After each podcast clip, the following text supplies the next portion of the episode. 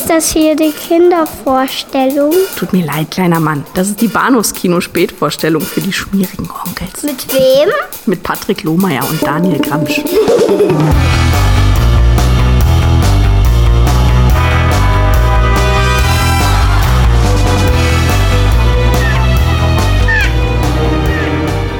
The Jennings family has just moved to the small town of Canaima. Oh, Ross, smell that air.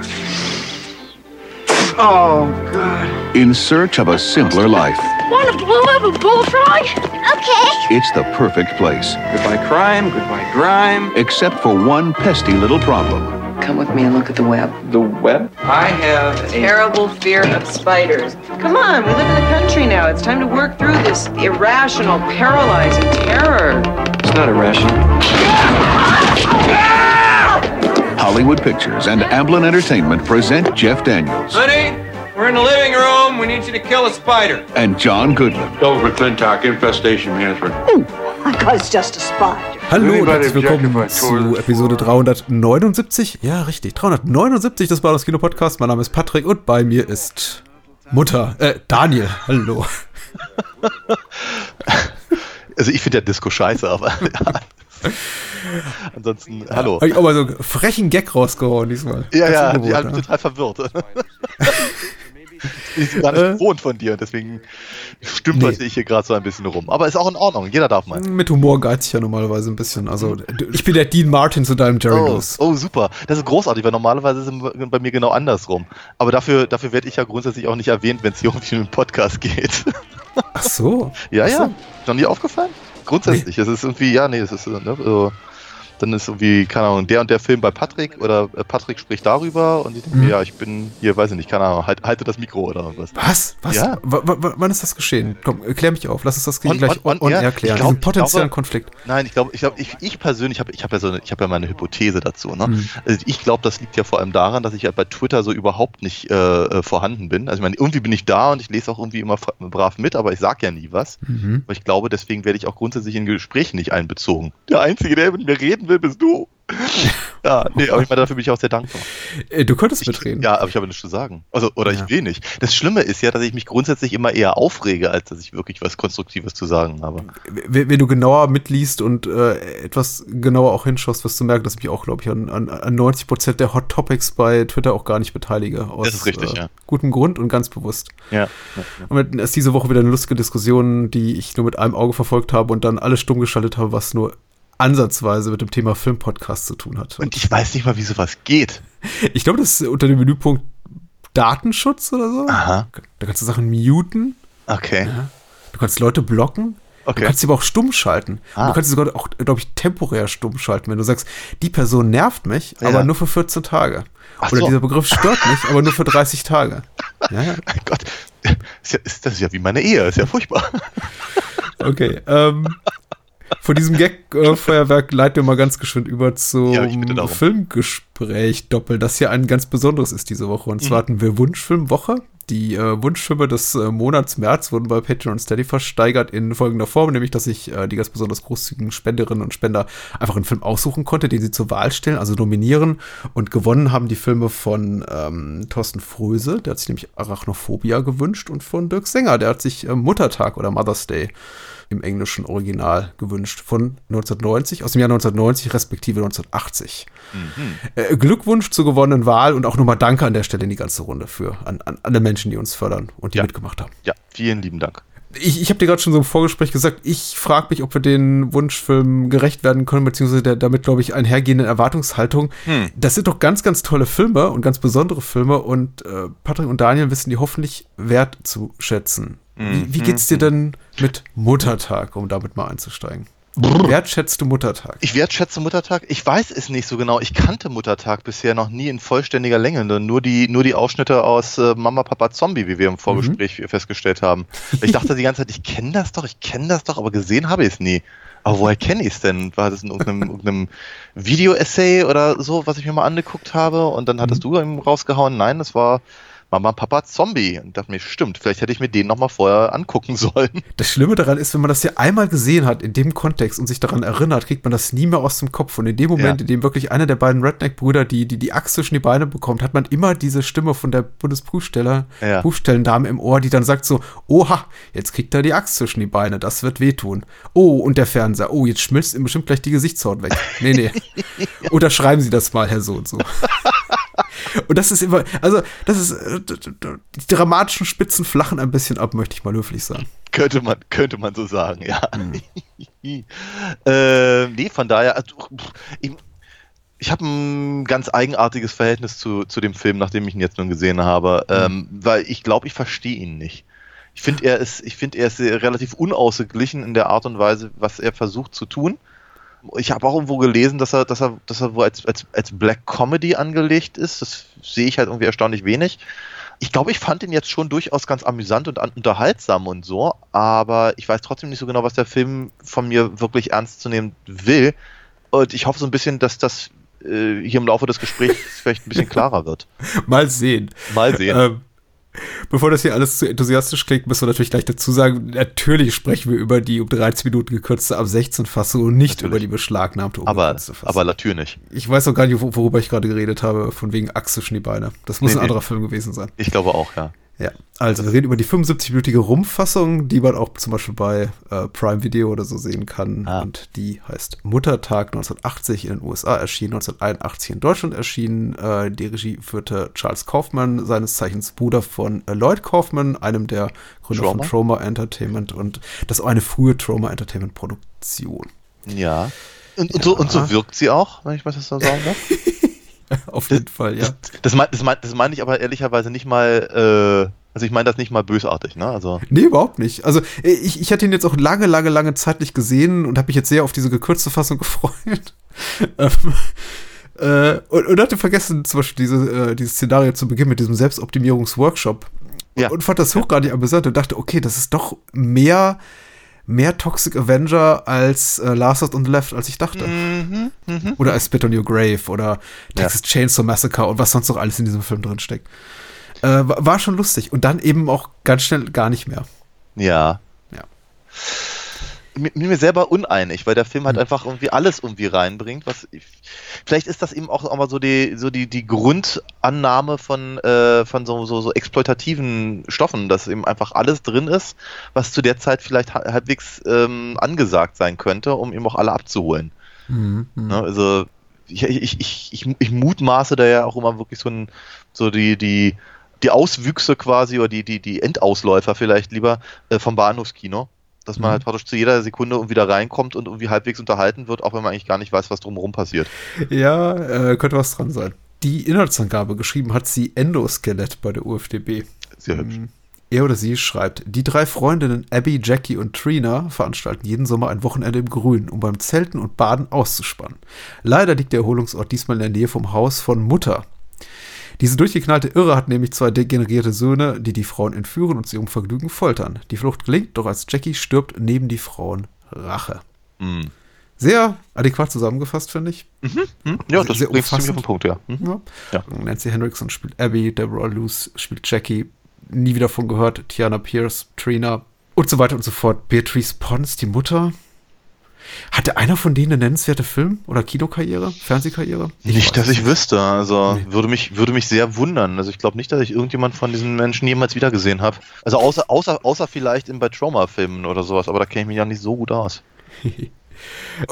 Und, das war's. Ich meine, so pro- produktionsseitiges Trivia habe ich tatsächlich nicht viel zu bieten, außer dass eben der Film e- etwas ist, was ich so oder so ethisch schon anderswo gesehen habe. Er schon eben so im Fahrwasser einige der, einiger der, der, der Filme äh, schwimmt, die ich jetzt hier zur Ein- Einführung erwähnt habe. Ein klassischer Rape and Revenge Stoff mit bösen Rednecks im, im, im Walde. Das kann man eben so machen wie I Spit on Your Grave, nämlich schön sleazy schlockig, oder macht es eben so wie äh, Deliverance, beim Sterben ist jeder der Erste und macht das eben kunstvoll, wie ein John Boorman es kann. Ja, ja. Und, und das hier ist eben Muttertag und das ist eben so die Trauma-Variante davon, nämlich so ein äh, kruder Mix aus Irgendwie allem, ja. ja, krassem Humor und großen Geschmacklosigkeiten und Ja.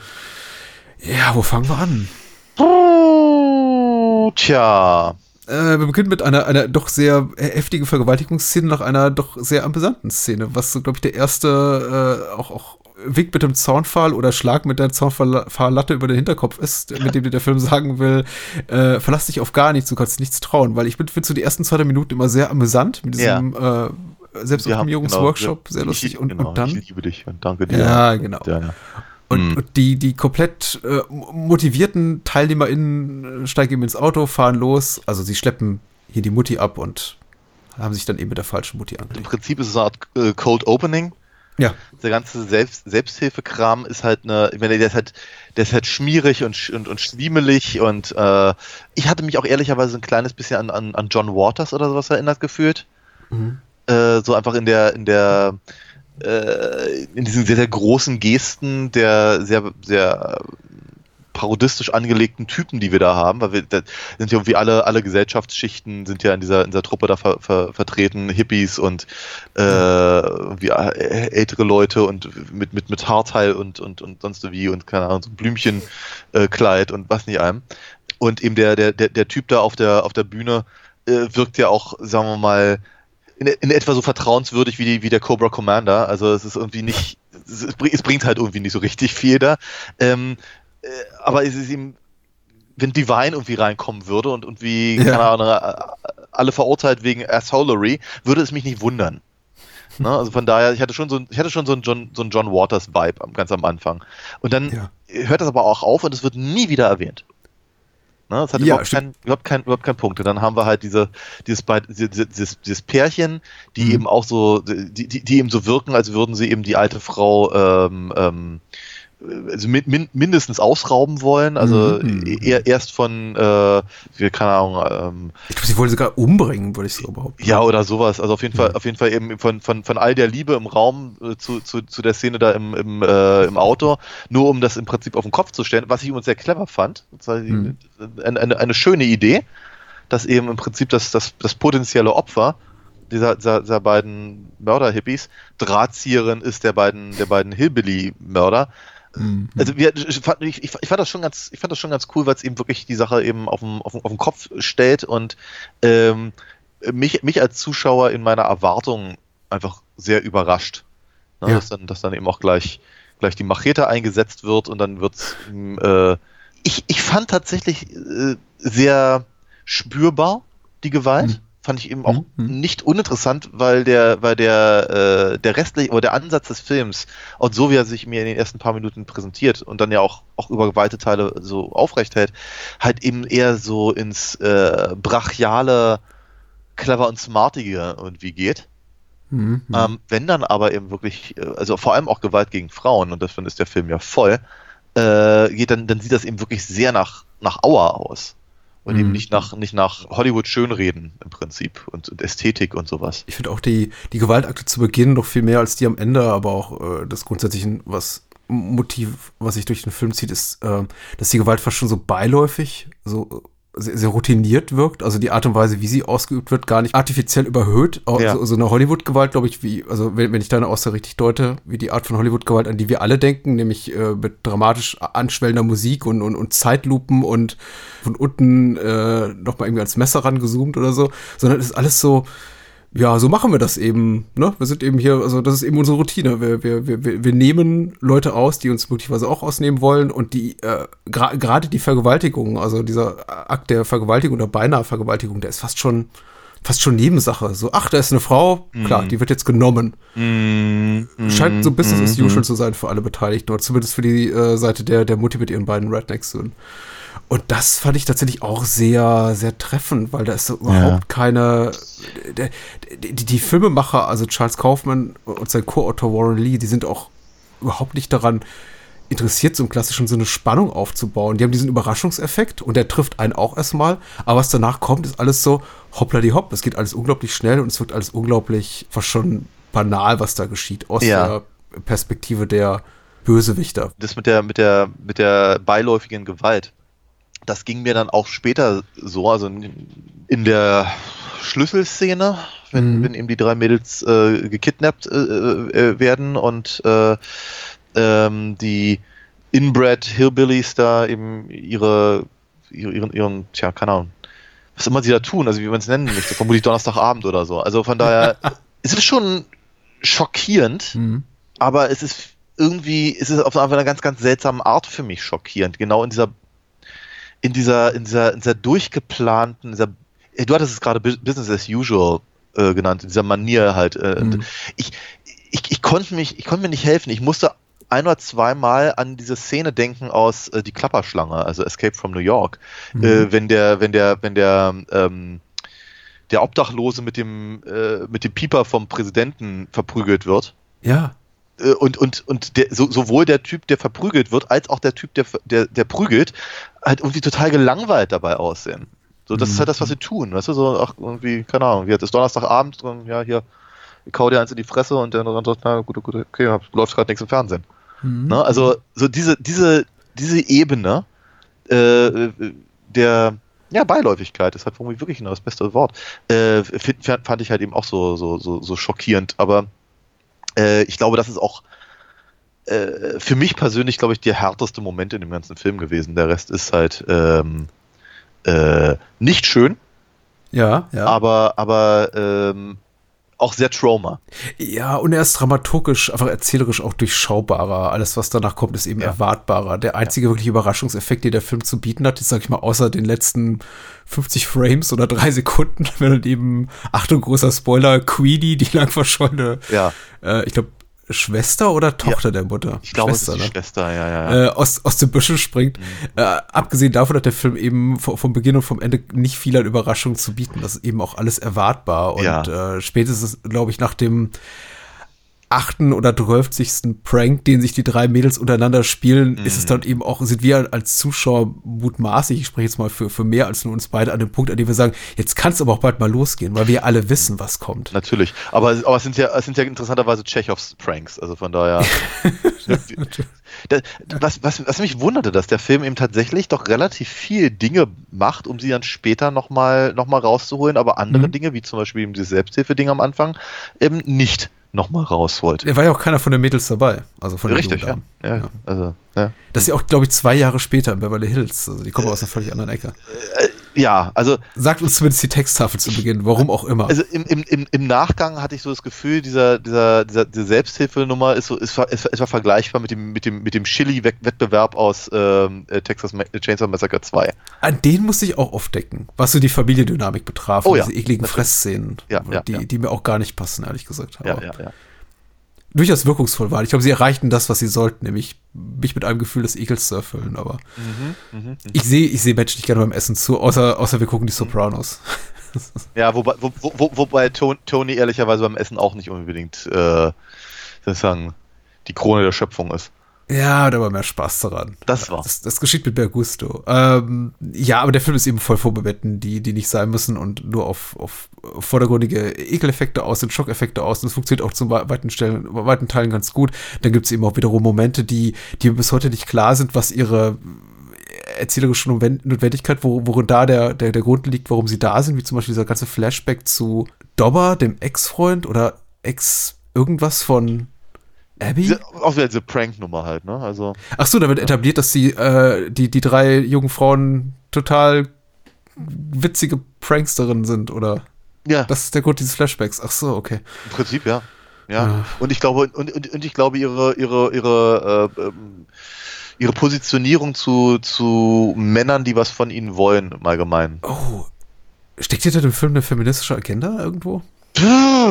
Ich glaube, so weit würde ich nicht gehen wollen. Dafür, dafür weidet sich der Film zu sehr daran.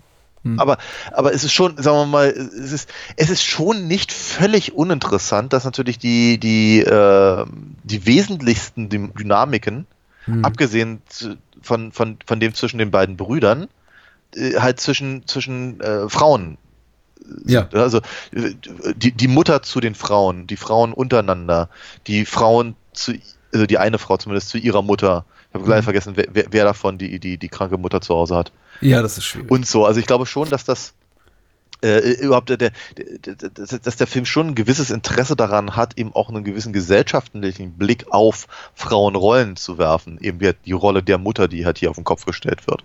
Oder die, die, die, die, die, die, die Rolle von äh, äh, von, von, von jungen Frauen, die aber eben eigentlich ihre, ihre, ihre wilde Zeit im College hinter sich gelassen haben und sich dann irgendwie einmal im Jahr treffen, um halt ähm, die Sau rauszulassen und sowas. Also das sind schon, das sind schon durchaus ein paar interessantere Punkte äh, dabei, die, sagen wir mal, über eine angewandte Misogonie hinausgehen. Äh, empfinde ich jetzt gerade als ein bisschen, äh, ein wenig wohlwollend, aber. Äh ist total wohlwollend, aber ich, aber ich finde, es aber, ich finde es aber auch nicht uninteressant, äh, äh, interessanter als eben, sagen wir mal, nur auf das rum, auf, auf dem rumzuhacken, was halt so offensichtlich ist. Also die, die ganze Art und Weise, wie diese Szenen integriert waren, von denen ich das Gefühl hatte, sie wirken so, so, so deplatziert, hat mich eben sehr an einen anderen Rapid Revenge Streifen, der wahrscheinlich noch ein bisschen legendärer und noch ein bisschen kompetenter ist von der Machart erinnert, nämlich ähm, Last House on the Left oder hierzulande auch Mondo Brutale genannt. Okay. Der frühe Wes Craven-Film. Ja. Der hat eben auch diese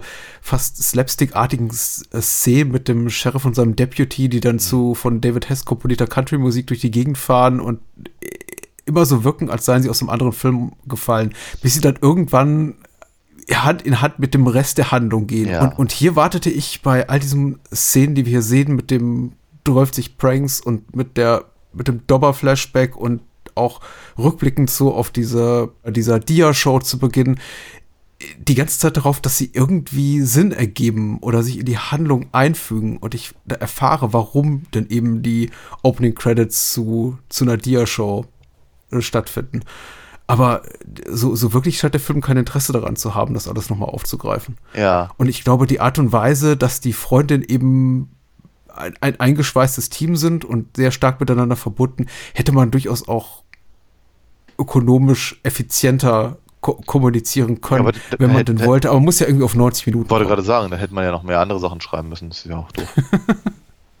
Weil man, es wird schon sehr darauf rumgeritten, dass eben die, die, äh, die, die Bindung zwischen den drei Freundinnen eben sehr, sehr stark ist und es, wird, es, es folgen mehrere Dialoge oder auch monologisierende äh, Momente, in denen eben einfach eine der drei, drei sagt, ach, wenn ihr nicht für mich da gewesen wärt danach, dass ich, ich, ich hätte das niemals verwunden, die Trennung von hm, hm, schlag mich tot. Ich glaube, der Punkt wird relativ klar. Mm. Also nicht, dass ich den, den, den Film, glaube ich, jetzt für seine äh, ist ja keine schwache Figurenzeichnung, für seine etwas überstrapaziert äh, offensichtliche äh, Figurenzeichnung kritisieren will. Dafür ist das hier nicht die Art von Film, die sich, glaube ich, für diese Art von Kritik anbietet. Aber ich wollte es nur mal erwähnt haben. Mm. Ist ein bisschen viel, ist ein bisschen viel, bisschen, bisschen dick aufgetragen. Also eigentlich doch noch mal überstrichen, wenn eigentlich zwei Lagen Farbe reichen. ich sagen. Ja, verstehe. Aber gut. Ist ja gut, wird ja nie langweilig, ne? Ich, ich fand ja auch die Pranks durchaus amüsant, auch wenn ich dann meinte, irgendwann vorausahnen zu können, was denn einer ist und was eben nicht. Ja, ja, du- sagen wir mal so, die Sache mit dem Messer ist halt schon doch schon sehr offensichtlich, ja. Ich meine, Entschuldigung, aber grundsätzliche Frage bei dieser Art von Film gilt ja auch für jeden, gefühlt jeden dritten Slasher-Film. Ja. Warum fahren junge Leute raus in die Wildnis, wenn sie mal ordentlich Fun haben wollen? Ja. An See mit Mücken und Ja. Da ist niemand und es gibt unheimliche Geräusche und möglicherweise irgendwelche Triebtäter äh, warten auf, auf, auf, auf arme Seelchen in den Büschen, um sie zu überfallen. Aber was machen, zu schänden. aber was machen denn Triebtäter in irgendwelchen Büschen an irgendwelchen Seen mit Mücken, wenn, naja, da eigentlich normalerweise keiner, keiner hinfährt? Also schon. auch in einem, auch einem von, von, von John Waters aufgebauten fahrenden Zirkus äh, leben könnten oder so. Ja, beispielsweise, ja. ja Äh, stimmt. dann, schon, kommt, dann, kommt, dann kommt ja nur wieder, kommt ja nur wieder eine große, äh, ein, ein, ein großer Lobster. Also, so, ich wollte nur sagen, äh, zu Beginn ist der Film, als wir noch in, äh, ist das L.A. zu Beginn uns befinden, so einige glaub, äh, Waters-eske Typen drin vor. Also wir sehen hier diese, diese, diese singende Irre und den schreienden Suffkopf und äh, die durch die Straßen laufen. Ja. Sehr Waters-eskes Personal. Aber auch sehr Trauma-eskes Personal, muss man eben sagen. Ja. Ja. Könnte auch in Traumaville wohnen. Hm, Traumaville. Ja, aber ich glaube, nee, zu, zu dem Zeitpunkt noch nicht, ne? Nein, nein. Steht ja, glaube ich, auch da zu Beginn, irgendwie Beverly Hills, die Gegenwart. Ja, ja, ja. weil ja, auch vielleicht eine Kritik oder ich meine so ein bisschen gesellschaftspolitisch kritisches Moment, dass die, die Reichen, die oberen 10.000, die, die kommen auch nicht ungeschoren davon. Hm. Ich habe keine Ahnung, der Film ist so fahrig, deswegen ist es auch, glaube ich, unsere Diskussion. Oder meine zumindest. Von meiner Seite. Tja. Was hat dir Spaß gemacht, beziehungsweise was hat dich entsetzt? Was hat mir Spaß gemacht? Punk oder Disco? Punk oder Disco? Ja, also ich fand, ich fand die Dynamik zwischen den beiden tatsächlich ganz, ganz, ganz knuffig irgendwie. Ich hätte gern davon noch ein bisschen mehr gehabt. Also, Ike äh, und Adley, genau, heißen sie. ich fand's, ich fand's ganz interessant, äh, ich fand's interessant, dass die, dass die zwar auf der einen Seite schon halt so inbred aussehen und, und, und, und, und auch so gestaltet äh, sind und all das, aber dass, äh, dass der Film halt sehr, sehr schnell sich äh, äh, quasi davon, davon löst, sie halt ähm, komisch reden zu lassen oder sowas. Mhm, mhm. Also, ich meine, ab, abgesehen davon, dass sie sich halt über Punk und Disco die ganze Zeit äh, streiten, was aber eben auch eher so Business as usual ist. Also gra- gerade auch, gerade auch im, im, im, im Schlussakkord äh, hatte ich so das Gefühl, dass sie, dass sie eigentlich sich relativ wie normale Irre ver ver verhalten. was man sagen darf. Dass Außer, dass sie so ein Rape and Murder Bootcamp da aufge, aufgezogen haben mit im Wald. ja, ja, ja, ja. Aber ich, ich weiß nicht, wie weit das normal ist, aber. Das, keine Ahnung. Aber nein, aber ich meine, ihre, ihre, ihre persönliche Darstellung, also was sie, sie klar. Deliverance oder sowas, äh, musste ich auch ab, ab und an mal daran denken. Und im, sagen wir mal, mir fehlen ein bisschen die Worte bei diesem Film, wie du vielleicht merkst. Oh, das habe ich auch gerade an mir gemerkt. Das ist Ja. doch okay. Ja. Es ist, äh, äh, auf der einen Seite legen sie sie halt so an, als ob sie eben halt wirklich so die hinter, hinter, hinterletzten ähm, Inzestopfer da sind. Äh, Ja. und, aber, aber andererseits ähm, reiten sie auch nicht unnötig drauf rum. Wenn du verstehst, was ich meine. Sie, sie, Ja. sie, sie, sie, sie thematisieren es eigentlich nicht wirklich. Sie nehmen es halt Mhm. irgendwie als, als, als optische Markierung, aber der Rest des, des, des Films werden sie halt eigentlich damit überhaupt nicht weiter, weiter äh, charakterisiert.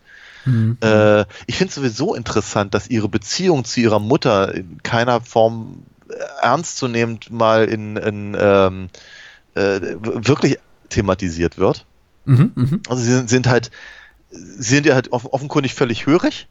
Ja. Und sie machen halt irgendwie alles, was sie will. Warum sie das will, wa- was, was, was ist ihre Agenda, das erfahren wir nicht, aber ähm, offenkundig mag sie Frauen nicht.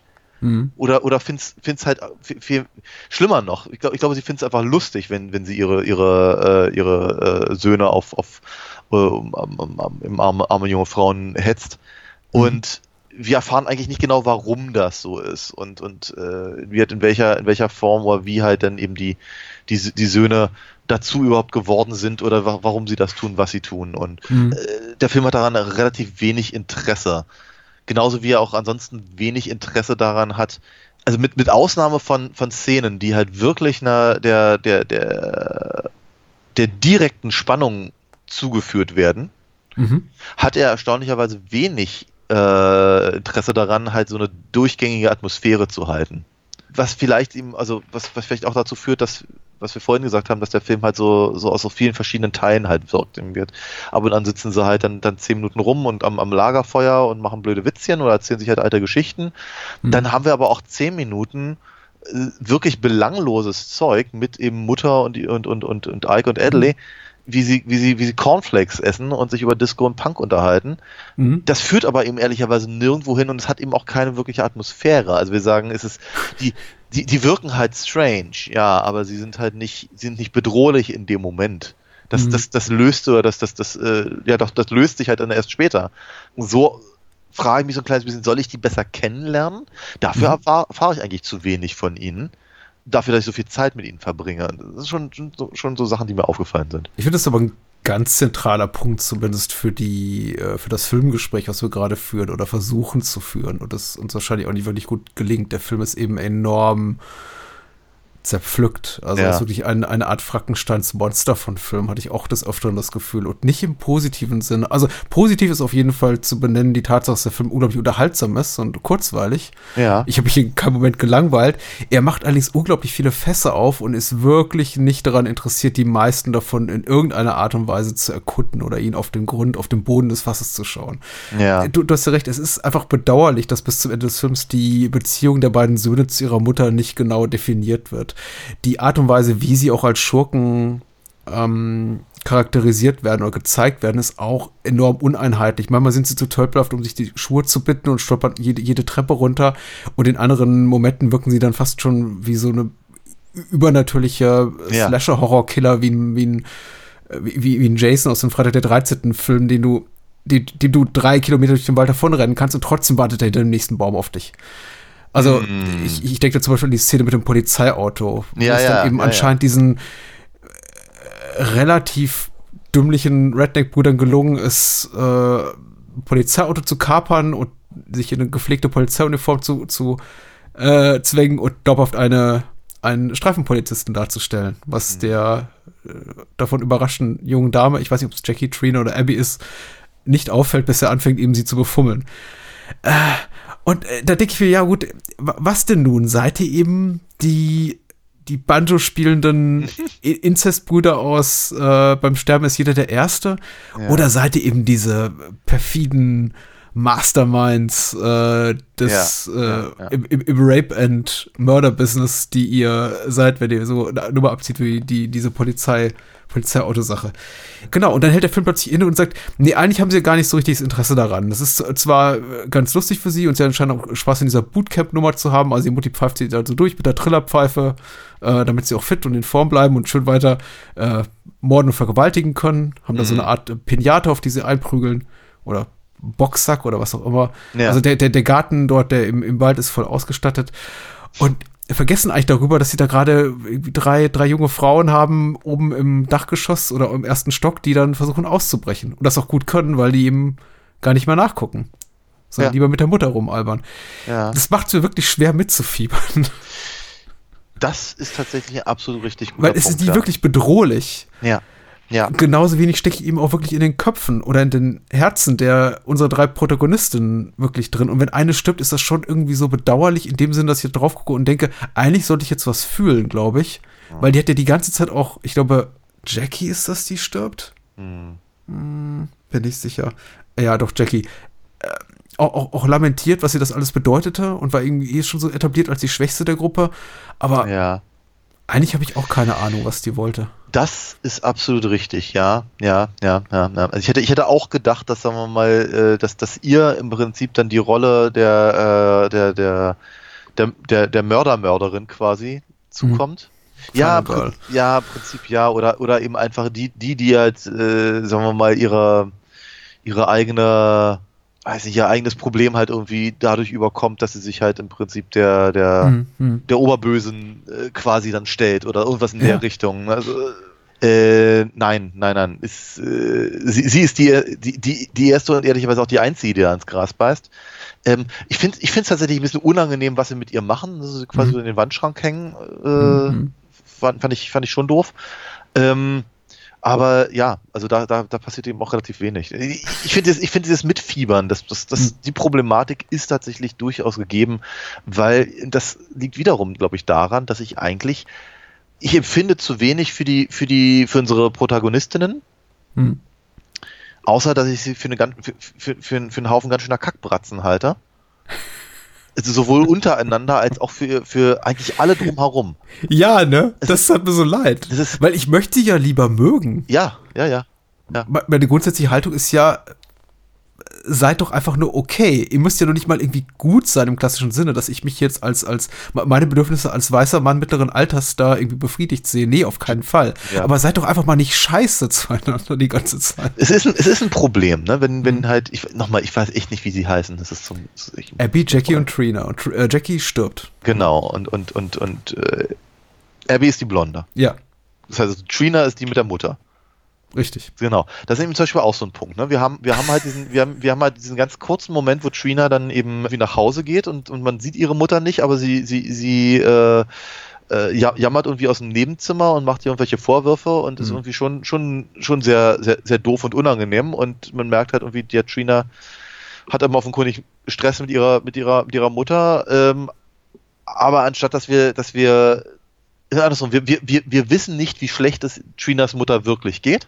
Mhm. Wir wissen nicht, wie Trina sich normalerweise ihrer Mutter gegenüber verhält. Das heißt, wir wissen nicht genau, ob das, was da, was sie da gerade macht, ist halt irgendwie ihr, ihrer Tochter ein schlechtes Gewissen äh, äh, aufzubürden zu versuchen.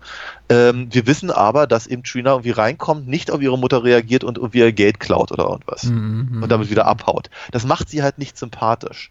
Wenn wir sehen würden, dass sie sich halt bemüht, aber trotzdem beschimpft wird von ihrer Mutter beispielsweise, Mhm. dann hätten wir, hätten wir viel, viel stärkeren Einblick in, in das, was sie da in ihrer Beziehung halt zu ihrer Mutter umtreibt.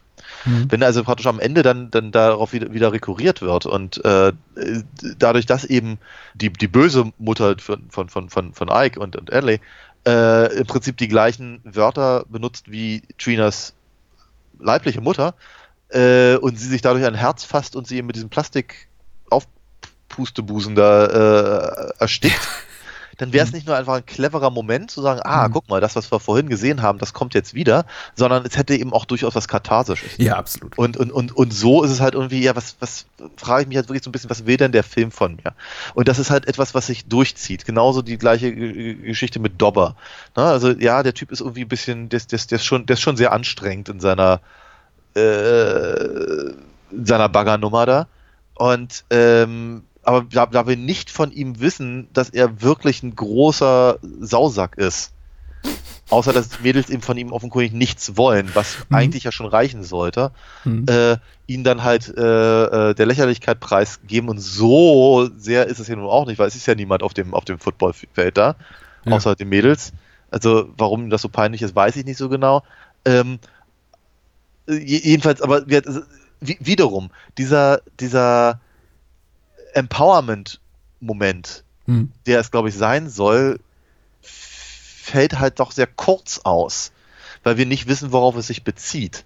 Und es einfach nur so in den Raum gestellt wird. Und von daher ist halt meine persönliche Annahme erstmal nicht, die wehren sich zu Recht, Mhm. sondern sie sind, sie sind die Bullies. Ja, es wirkt ein bisschen so, ne?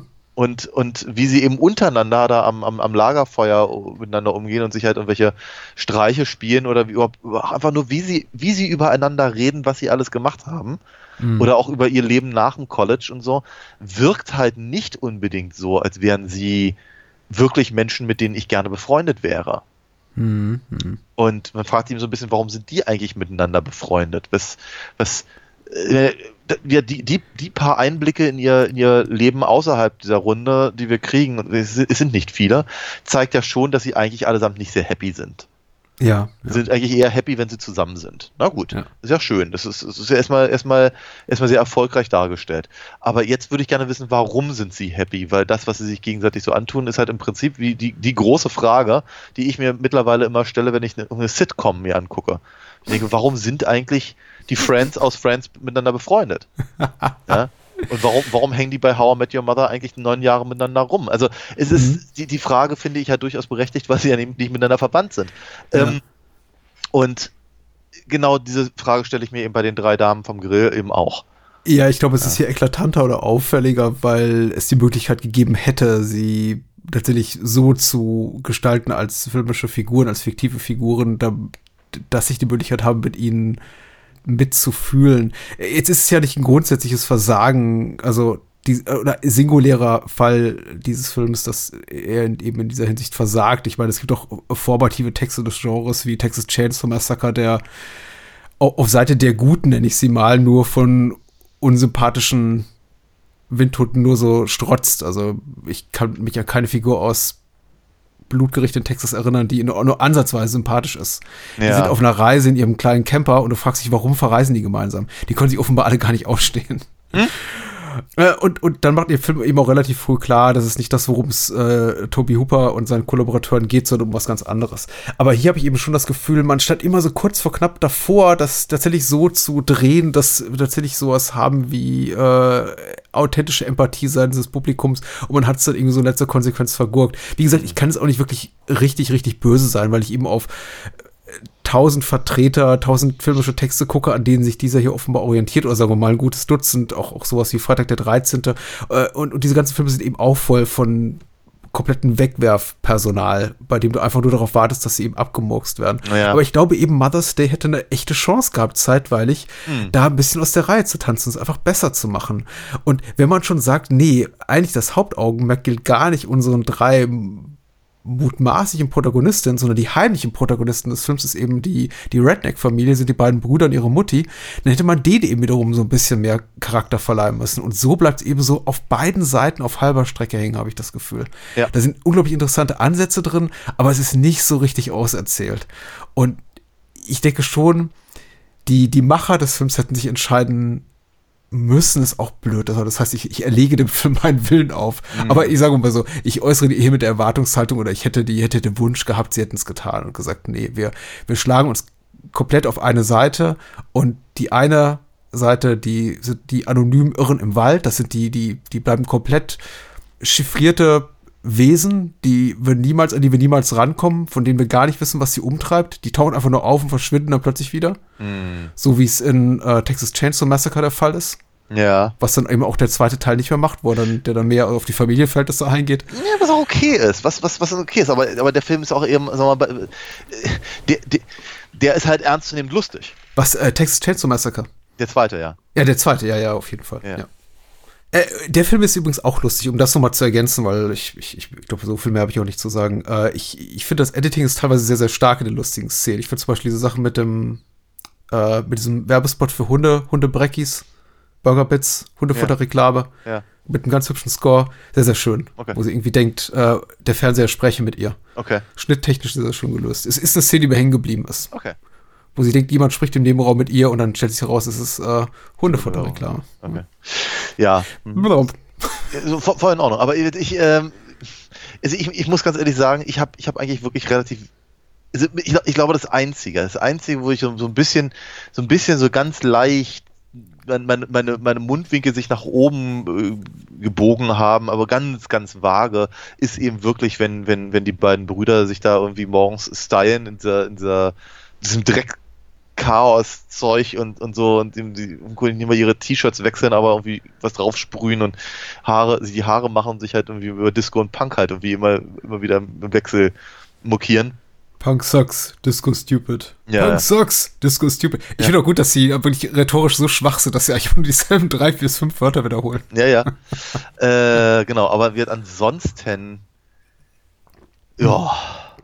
Ich, ich, der ist nicht so, als wär, der, der, Film, der Film hat mir schon gefallen, alles in allem, aber äh, lustig finde ich ihn nicht. Aber er bietet eben auch vor allem zum Ende, glaube ich, auch genau das, was man sich erhofft hat die ganze Zeit. Dann gibt es nämlich äh, Abflussreiniger in Rachen, Axt ins Gemächt, Nagel durch den Hals, Fernseher auf den Kopf, Bratenschneider ins Gesicht, in die Fresse, alles das komplette Programm. Ja, ja. Und ich glaube, so ist der. Ach nee, äh, na, natürlich nicht, weil wir haben ja die kurze Fassung geguckt. Aber ich habe es gehört, das kommt alles drin vor. Und ja wir haben es ja gesehen bei, bei äh, Mama Papa Zombie. ja, richtig, bei Mama Papa Zombie gesehen. Und äh, ich glaube, das ist auch die, diese Art von Kino auch so konstruiert, dass du zugunsten der ganzen Schauwerte in den finalen fünf bis zehn Minuten den Großteil davon vergisst, was du vorher gesehen hast. Ja. Und das i-Tüpfelchen ist dann natürlich Queenie, die lange verschollene, sch wilde Schwester, die aus dem Ja, da Gebüsch muss- hüpft. Und da, hüpft und da, da, da, hatte ich, da hatte ich so eine, so eine Sleepaway Camp äh, äh, äh, Flashbacks. Ist so ein klassischer Ca Ca Carrie-Moment. Also der, Ja, der Film so. kann nicht aufhören, ohne dass noch mal irgendwas passiert. ja, danke Dirk für den, für den Filmwunsch. der Dirk hört uns jetzt zu und denkt sich, ah, Hätte ich mal mich. was anderes gemacht, ja. Wir reden ja noch über Arach Arachnophobia. Aber vorher reden wir über dich, beziehungsweise was du sonst so machst. Oh, machst ja. Und das ist äh, wertvolle Kunst. Da, das ho Kunst. ho das hoff, hoff, hoffe ich zumindest. Also ich gebe mir immer ein bisschen Mühe. Ähm, genau, ich mache mach ja schon seit vielen, vielen Jahren meine äh, äh, Comic-Reihe Alina Fox. Äh, dazu gibt es natürlich auch passend eine Webseite, alinafox.de, äh, auf der man sich so ein paar Sachen angucken kann, zu ähm, äh, verschiedenen Figuren, die da auftauchen. Ich müsste es mal, glaube ich, erweitern. Aber grundsätzlich kann man da schon mal ein bisschen sich durchlesen. Man kann auch ein paar Probeseiten sich angucken, aber vor allem kann man eben auch den Shop-Knopf benutzen. Denn dort gibt es meine Hefte, die ich in den letzten Jahren rausgegeben habe, nebst dem Sammelband aus dem letzten Jahr. Äh, den in diesem in dieser Woche eben auch äh, Christian und Daniel zum Beispiel äh, sich haben äh, schicken lassen von mir. Da bin ich ganz happy drüber und vielen lieben Dank an die beiden. Ähm, und äh, wenn ihr da zum Beispiel auch gerne was von haben wollen würdet, dann unterzeichne ich das gerne und gebe auch noch eine kleine Zeichnung mit dazu und ich werde euren Namen hier sogar on air äh, erwähnen. Ähm, genau, ich freue mich auf jeden Fall immer über die Unter- Unterstützung und wenn ihr da was äh, seht, was euch anspricht, dann, dann, dann schreibt mir doch. Wenn das hier ein Videopodcast wäre, würdest du, oder äh, Vi- Video-Essay, würdest du den Namen wahrscheinlich auch tanzen. Äh, Nötigenfalls auch das, aber das will keiner sehen. Ich würde es gerne sehen. Ah, okay. Also, ja. ein Zuschauer hättest du schon, ein Fan. äh, ich bedanke mich mit auch in deinem Namen, weil ich finde das ganz wunderbar, wenn man deine Arbeit unterstützt und wenn ihr die Arbeit äh, von uns beiden unterstützen willst, beziehungsweise auch die anderen Formate, die ich noch produziere, äh, solo und mit Gästen und mit anderen äh, wunderbaren Co-Hosts, dann äh, geht bald auf unsere Steady und Patreon-Seite. Alle entsprechenden Links dazu findet ihr unter bahnhofskino.com. Und äh, ist ja nicht so, dass man gar nichts dafür kriegt, wenn man mal so zwei oder fünf Euro im Monat springen lässt. Es gibt ja Bonusfolgen, es gibt exklusive Previews, man kann zum Beispiel bei so einem Voting mitmachen wie diese Woche und ähm, jede Menge extra Spaß. Und das gute Gefühl, unabhängigen Filmjournalismus, die unabhängige Filmkritik zu fördern, weil wir sind unabhängig. Und vielleicht ist euch natürlich aufgefallen in den letzten neun Jahren, wir haben hier nie Werbeblöcke drin für irgendwas anderes außer uns. Also, Ja. ne? Ja, wir lassen, Nicht hier irgendwie kauft dieses Duschgel oder diese blöde Zahnpasta oder schlaft auf der und der Matratze wir oder. lassen uns auch nicht sponsoren. Warum eigentlich nicht? Gott, sind wir blöd. Haben ja einige mal versucht, aber Echt, wir haben ja? immer gesagt, nee, danke. Ja, wir haben gesagt, wir nehmen eure DVDs, aber wir reden trotzdem nicht gut darüber. Kam nicht so gut an, wa? Ja, kam nicht so gut an. äh, es gibt sehr viele Möglichkeiten, einfach mal auf bahnhofskino.com gucken und ansonsten alinafox.de bitte. Mhm. So. Äh, Arachnophobia. Hat Genau. sich der Thorsten gewünscht. Das- Danke, Thorsten. Ja, vielen lieben Dank. Ich bin auch sehr happy. Ich hatte ihn auch schon etwa, etwa 15 bis 20 Mal im Kopf, Mhm. äh, weil ich irgendwie immer dachte, der passt ganz gut. Also immer, wenn wir gesagt haben, wir müssten eigentlich mal wieder ein bisschen mehr Tierhorror machen, kam ich mit, mit, äh, mit dem Film um die Ecke, den ich persönlich ja mal Arachnophobia ausspreche. Ja. Und Arachnophobia finde ich, das klingt, keine Ahnung, da brauche ich irgendwie danach irgendwie, keine Ahnung, Halsmilch mit Honig, wenn mir der Rachen so wehtut. Und warum auch nicht? Ich meine, Ja, aber weiß, was drin rumschwimmt, ne? ja. Äh, man muss dazu sagen, Ar- Ar- Arachnophobia wurde mit großem Abstand auf Platz 1 gewählt. Äh, nichts gegen Muttertag und die Sachen auf die, die, die Filme auf den hinteren Plätzen, aber Arachnophobia scheint sich sehr großer Popularität zu erfreuen in unserem kleinen Zirkel der Menschen, die unser, unser Programm fördern. Aha. Also ich hoffe, wir werden dem gerecht. Ja. Äh, Regie führte Frank Marshall und die Hauptrollen spielen Jeff, Dan Jeff Daniels, Haley Jane Kozak, John Goodman, Julian Sands und äh, unter ferner liefen noch ein paar andere, aber die erwähnen wir vielleicht gleich noch Ja, später. ansonsten, ansonsten vielleicht noch, noch kurz erwähnt, dass, äh, dass äh, Steven Spielbergs Amblin halt dahinter steckte Ja. Hm. und äh, äh, Kathleen Kennedy ähm, als Produzentin aufgeführt wird. Interessante Geschichte dahinter auch, weil die erste Hollywood äh, Pictures Produktion überhaupt eine Subdivision von Disney. Ja. Die meinten, Touchstone reicht ja nicht, wir bräuchten jetzt noch mal was anderes. Und ich, ich habe mir angelesen und dann irgendwann einfach kapituliert, dass das tatsächlich so eine Art Personalverschiebeplan Dingens gewesen sein muss. So von wegen, wir kriegen unsere ganzen Executives nicht mehr alle bei Disney und Touchstone unter Ja. und müssen jetzt einfach noch mal ein Filmstudio aus dem Boden stampfen, wo wir noch ein paar Managerposten besetzen können. Weil Oh. der Kumpel, äh, mein, mein mein Cousin aus so und so hat ja eben auch jemanden, den kennt er und der braucht doch einen Job. In- Insofern, also es sind ja auch alle Gründer hier von Emblem daran beteiligt. Auch da wurde ja na, hinter den Kulissen viel rumgemischt. Äh, Frank Marshall, der Regisseur, ist ja auch einer Ja, ja, der klar. drei Mitbegründer. It's complicated. Aber vielleicht auch gar nicht so. Also der Film selber ist nicht complicated. Bis Nee. vielleicht auf die Tatsache, auf, auf die Frage, die sich wahrscheinlich heute Abend auch nicht klären wird. Gibt es noch einen anderen Film, bei dem Jeff Daniels vor dem Titel als Star angeführt wird? Weil das hat mich wirklich überrascht, dass da steht, Jeff Daniels Arachnophobia. Und ich dachte, merkwürdig, ich hätte das nie. Äh, war Jeff Daniels 1990 irgendwer außer der Typ da? Also mir kam, mir, mir war er tatsächlich durchaus schon, schon ein Begriff Mhm. äh, zu dem Zeitpunkt. Ähm, aber frage mich mal bitte, ähm, in welchem, in welchem Kontext. Also natürlich sowas wie Purple Rose of Woody Allen ein Cairo paar Sachen gemacht, Radio Genau. Days, genau. Hm. äh, hat, hat er natürlich gemacht und ach Gott, dieser, dieser, dieser, dieser, dieser Jenseitsfilm. Zeit der Zärtlichkeit. Nee. Der, Gesetz der, von Afrika. na, Das sind andere. nein, nein, nicht. Nein, ein, ein, ein, ein Film, wo er stirbt oder so. Und dann Ach so. Ja, äh, fra frag, mich- du, ich, ich weiß nicht mehr, wie er heißt. Ich weiß nur, dass der, dass der Song von den, äh, von den Traveling Wilburys dann da, äh, End of the Line, glaube ich, war es, ähm, Uh, äh, okay. im Abspann lief. Ich glaube, das Einzige, was mir aus diesem Film in Erinnerung geblieben ist, aber eben äh, die Tatsache, Mhm. dass das, das, äh, ich, ich glaube, es war Jeff Daniels, aber vielleicht irre ich mich auch komplett. Es ist nicht so, dass er mir unbekannt war. Ich, ich, ich liebe ihn zum Beispiel, das war glaube ich schon 86 oder 87 in dem Jonathan Demme-Film hier mit, mit Melanie Griffith, ähm, Gefährliche Freundin, genau.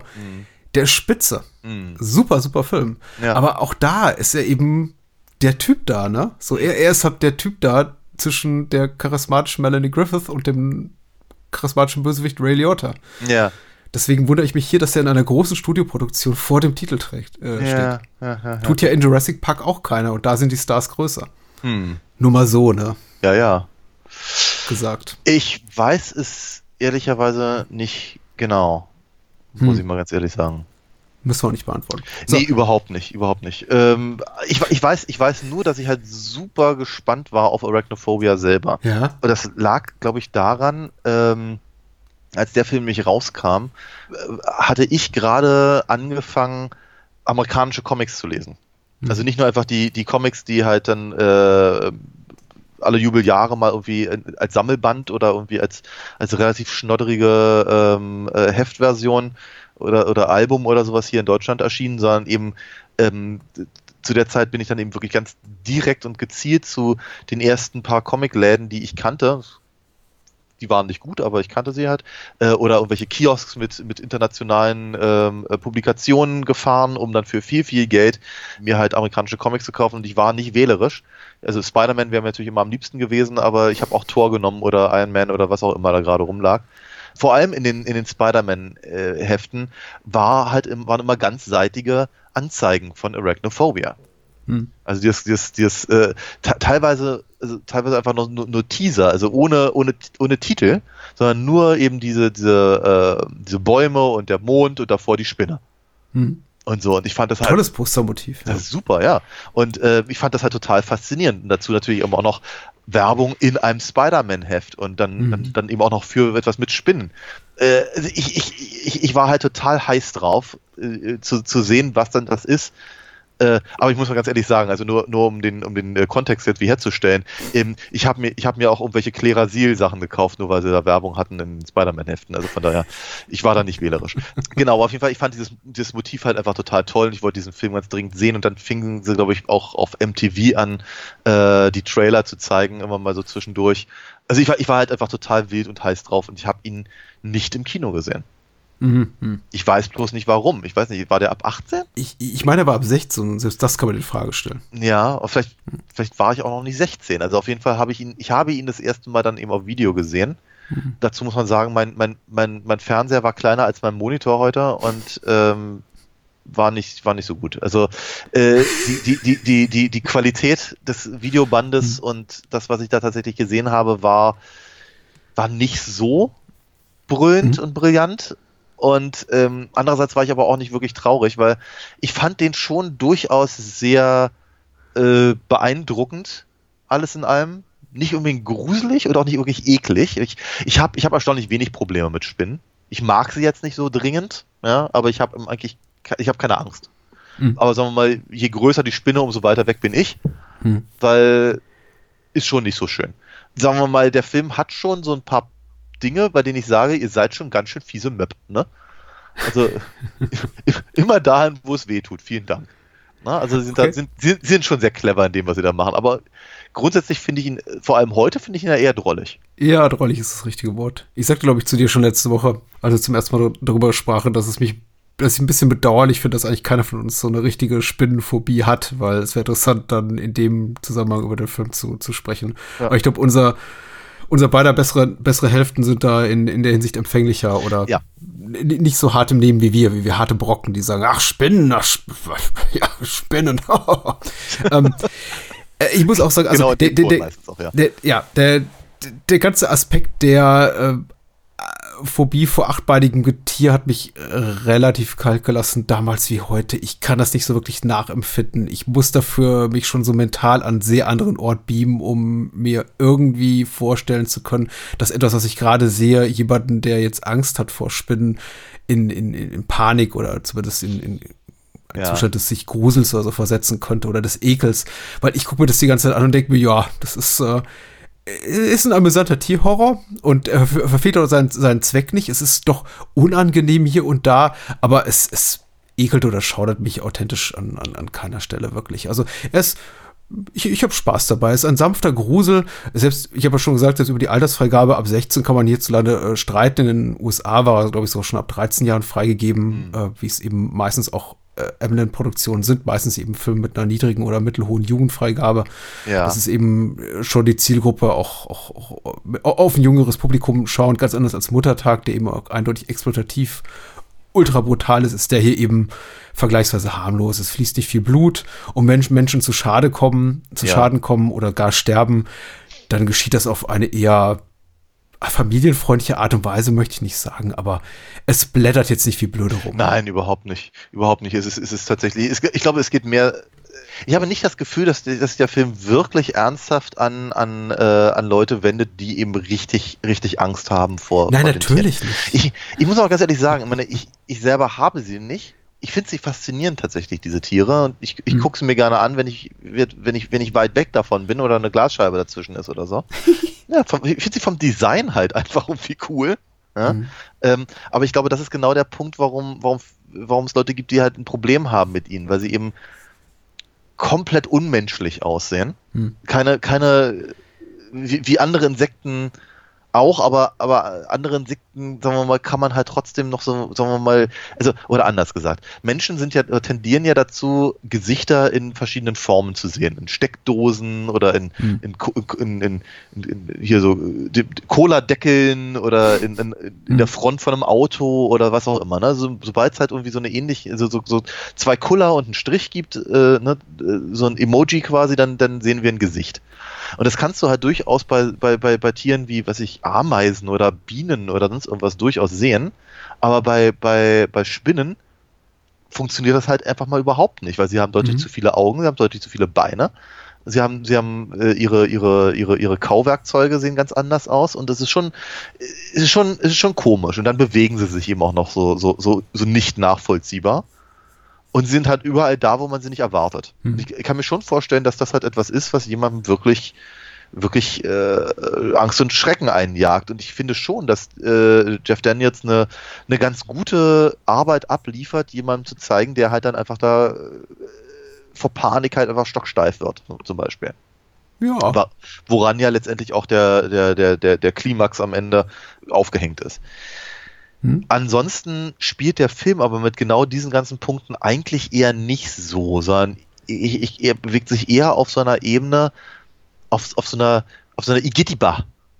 Hm. Ne, so, so, so, so, diese, diese, diese diese Vorstellung, ich greife irgendwo rein und ich weiß nicht, was drin ist. Ne? Oder irgendwas ist da, wo ich denke, dass es nicht sein sollte, aber äh, dann, dann, dann, dann äh, hängt es mir halt doch irgendwie in den Haaren oder sowas. Ne? Also das, das, das, auch das sind natürlich unangenehme äh, Mo Momente, ähm, die wir auch alle kennen. Ich meine, wer ganz ehrlich, wer, wer hier mal im, im, im- Spätsommer durch die Gegend läuft, der, der weiß, wie sich, wie sich Spinnenweben im Gesicht anfühlen. Einfach weil die blöden Viecher einfach mal quer über die, über die, äh, über, über den Bürgersteig halt irgendwas na- spannen.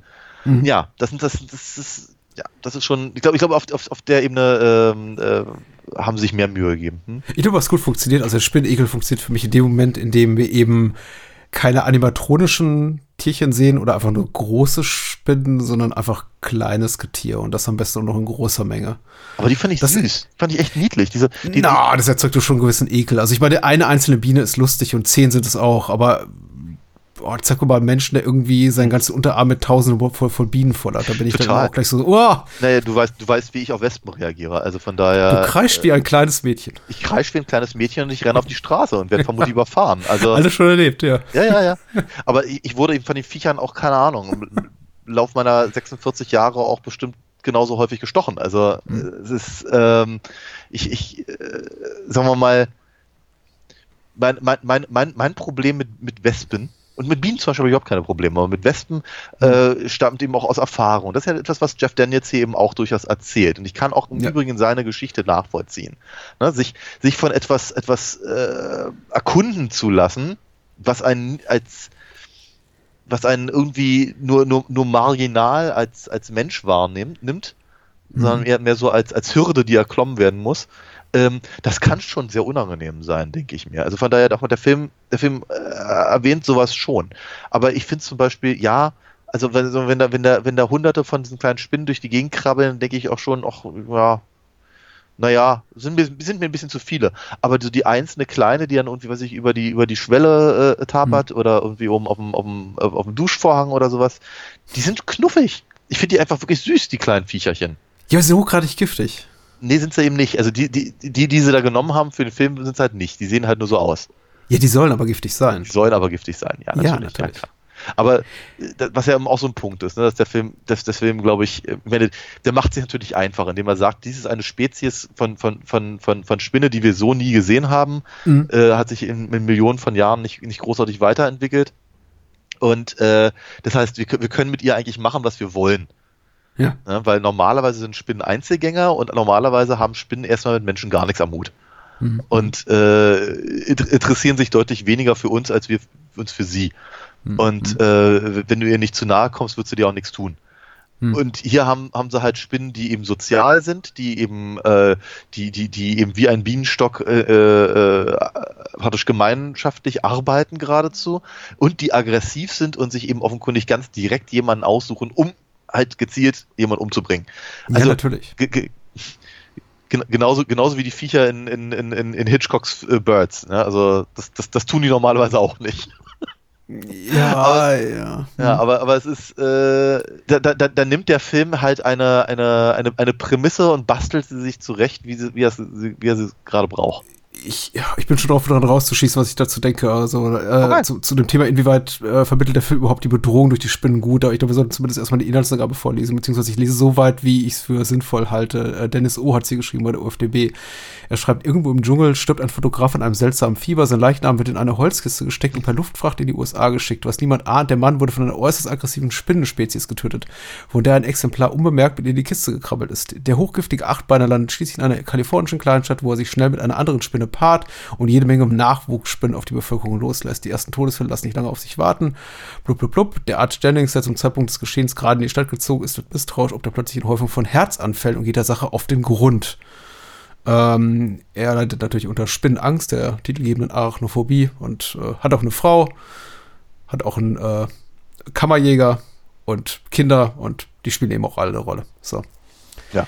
Ja, ich wollte eigentlich direkt da, da weitermachen, wo du aufgehört hast. Hau rein. Äh, weil ich, ich, ich bin jetzt auch nach dem wiederholten Wiedersehen und ich habe den Film auch häufig gesehen, um mal meine Erstbegegnung mit dem Film zu schildern, äh, im Fernsehen, weil er lief mit einiger, mal, einiger Regelmäßigkeit früher im ZDF, immer im, einem Abendprogramm nach 22 Uhr, weil eben schon FSK ab 16 und tatsächlich auch so ein Film, den mich meine Eltern auch im jugendlichen Alter sehen ließen, weil der eben vergleichsweise harmlos sein sollte und es eben auch ist ich habe auch damals, und das geht mir jetzt beim Wiedersehen erneut so, nicht wirklich die große Bedrohung, die von den Spinnen ausgeht, so wahrgenommen. Ich musste mich immer wieder krampfhaft daran erinnern, ach, die sind ja giftig.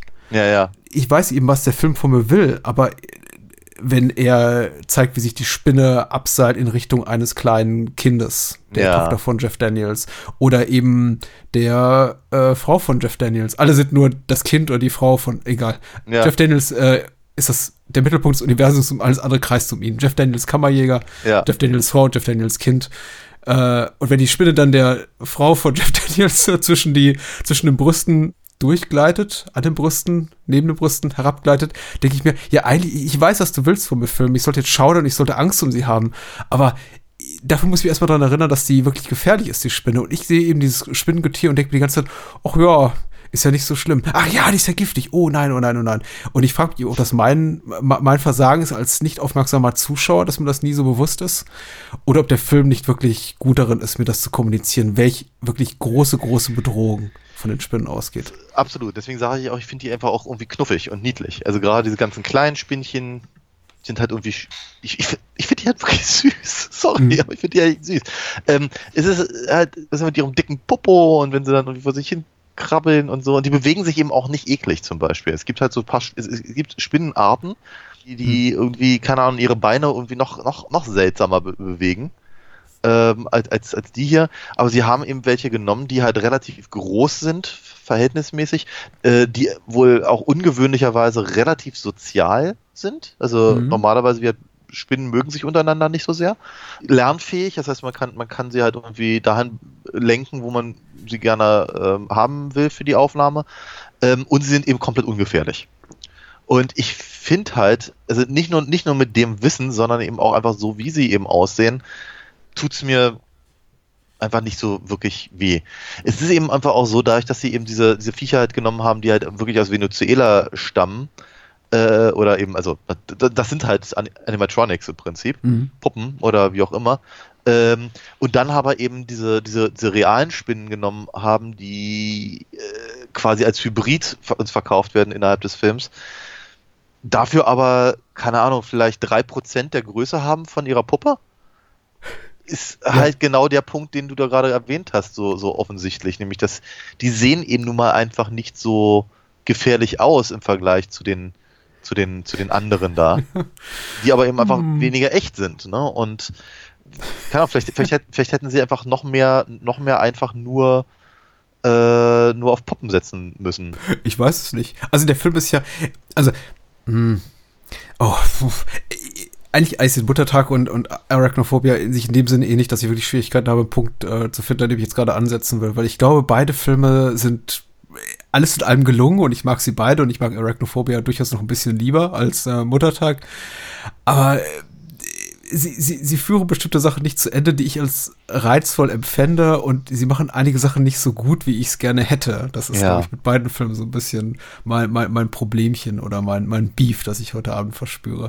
Und also Arachnophobia ist irgendwie immer noch so einer, einer pseudowissenschaftlichen Attitüde oder einem pseudowissenschaftlichen Blick auf das Ganze verpflichtet habe. Ich war immer, ist immer so mein Gefühl. So ein bisschen so der Michael Crichton-Perspektive auf das Ganze. Oh ja. Also jemand, der eigentlich Flughafen oder äh, Bahnhofsabfahrhalle Literatur schreibt, aber dann immer noch so sagt, nee, aber das muss schon alles so wissenschaftlich belastbar sein, was ich da schreibe. Aha. Und da hätte ich mir bei Arachnophobia einfach vor allem, also so spitz im, im hinteren Drittel ein bisschen mehr Mut zum Exploitativen einfach gewünscht. So ein bisschen ja. auch mehr Mut zum Schabernack, zum Grotesken, einfach um mehr ja. aufs Volle zu gehen. Und es ist nicht ja nicht so, dass das Finale hier mit Jeff Daniels im äh, brennenden Haus im Kampf gegen die Spinnen nicht irgendwie mit Schauwerten geizt. Ich finde, das ist unglaublich spektakulär und macht Spaß und ist actionreich und toll und alles.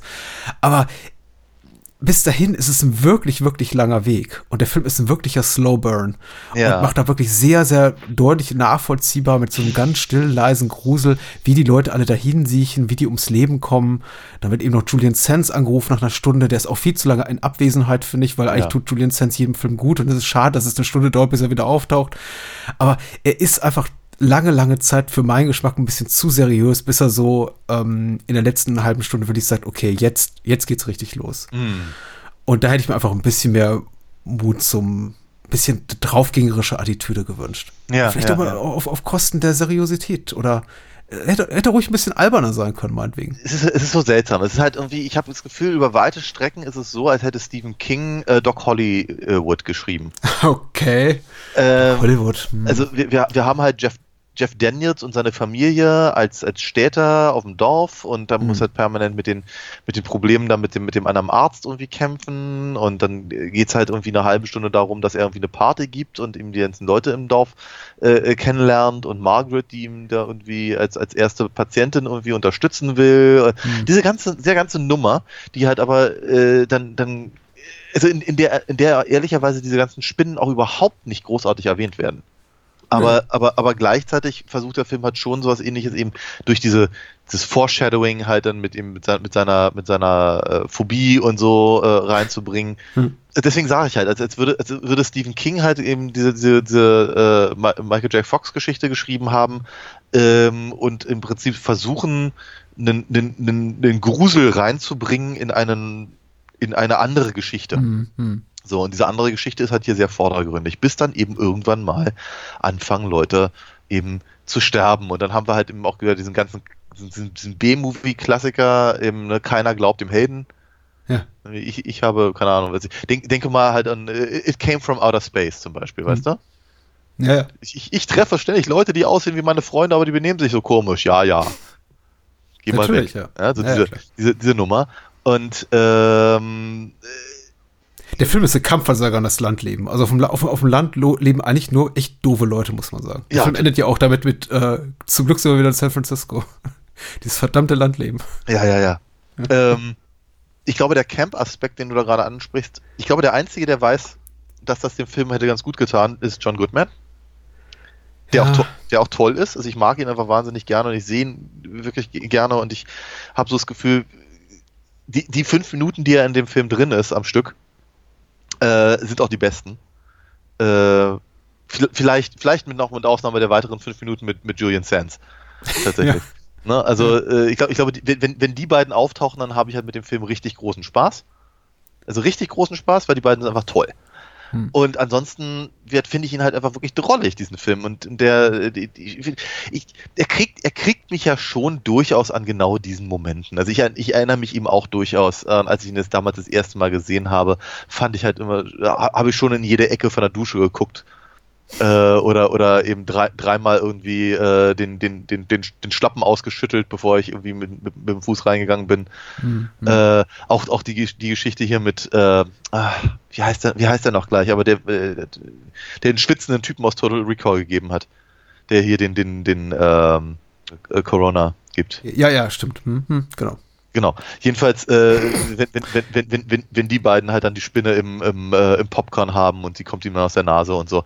Hm. Äh, schon, schon, schon, schon unangenehme, unangenehme äh, Momente, Ja. die der Film, der Film sich halt da an der Stelle halt aussucht.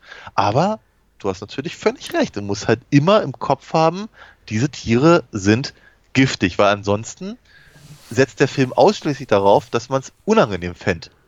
Ja, du, ganz ehrlich, ich fände es vermutlich auch unangenehm, wenn ich, wenn ich, wenn ich einen, einen Hausschuh anziehen würde und da wäre eine Spinne dran.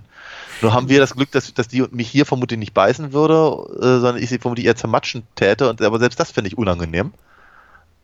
Aber das, aber äh, darüber, mehr als das hat's eben auch sonst nicht. Ich, ich möchte ein bisschen von dem Camp, von dem Wunsch nach mehr Camp abrücken, weil ich glaube, es ist auch ein, äh, etwas, was komplett überstrapaziert ist und was ich, glaube ich, auch schon viel zu oft in diesem Format hier gesagt habe in den letzten neun Jahren. So von wegen, warum ist der Film da einfach nicht alberner oder einfach ein bisschen, vielleicht auch einfach, hat er mehr Mut zum B-Movie sein. Ja. Äh, äh, und will irgendwie immer noch ein großes A-Picture sein. Aber es ist okay, es, ist- es ist gut so, wie es ist. Ich, ich, ich glaube einfach tatsächlich, mehr stört mich das, was du zuletzt angesprochen hast, dass mich der, dass mir der Film niemals so richtig klar macht oder mir regelmäßig genug in, ins Bewusstsein ruft, wie gefährlich diese Tiere sind. Wir sehen ja zu Beginn Mr. Manley sterben, Mark Taylor, mit dem Julian Sands in den Dschungel geht. Ja. Ähm, und das ist, glaube ich, die einzige wirklich nachvollziehbar, auch für mich schmerzhaft spürbare Todesszene in dem Film. Okay. Danach versterben ja alle so, wie es scheint, im Schlaf. Die werden dann tot aufgefunden. Ja, ja. Der Dorfarzt hier, der von äh, hier, Dr. Metcalf, glaube ich, ist das, äh, sagt dann, ja, offenbar irgendwie im Schlaf gestorben oder Herzversagen oder was weiß ich. Und alle, alles gut, so können verbuddelt werden. Keine Obduktion notwendig. Und das, das ist mir einfach alles zu harmlos. Ich, ich wünschte, da gibt es einfach mehr. Und natürlich, du hast recht, zahlst natürlich komplett auf diesen Aspekt ein, der, äh, also die Tatsache ein, dass eben niemand Dr. Jennings glaubt und eben Jeff Daniels so eine Möglichkeit hat, irgendwie über sich selbst, selbst hinauszuwachsen, sich zu beweisen und eben auch nochmal das ganze Spannung reinbringt, weil wenn ihm niemand glaubt, dann ist er auf sich allein gestellt. Und Ja. Im weitesten Sinne Einzelkämpfer neben seiner Frau, äh, die von Harley Jane Kosek gespielt wird und Joe Goodman. Aber es ist doch alles hochgradig unglaubwürdig. Also ich weiß nicht, wenn in so einem kleinen Dorf äh, alle, alle, alle zwei Tage plötzlich kerngesunde Leute sterben, Ja. ist es auch, ich weiß nicht, spielt es dann eben doch wieder zu sehr mit Klischees, die eben passender wären in einem klassischen B-Picture. Ja. Wie eben It Came from Outer Space und Konsorten. Und da passt für mich das eine nicht zum anderen. Das ist so ein bisschen einfach ein, ein Prestigefilm, der gerne ein bisschen schmuddelig sein will, oder es ist ein Schmuddelfilm, der aber zu hochglänzend ist, um wirklich äh, vordergründige Reize zu bieten oder sich damit zufrieden zu geben.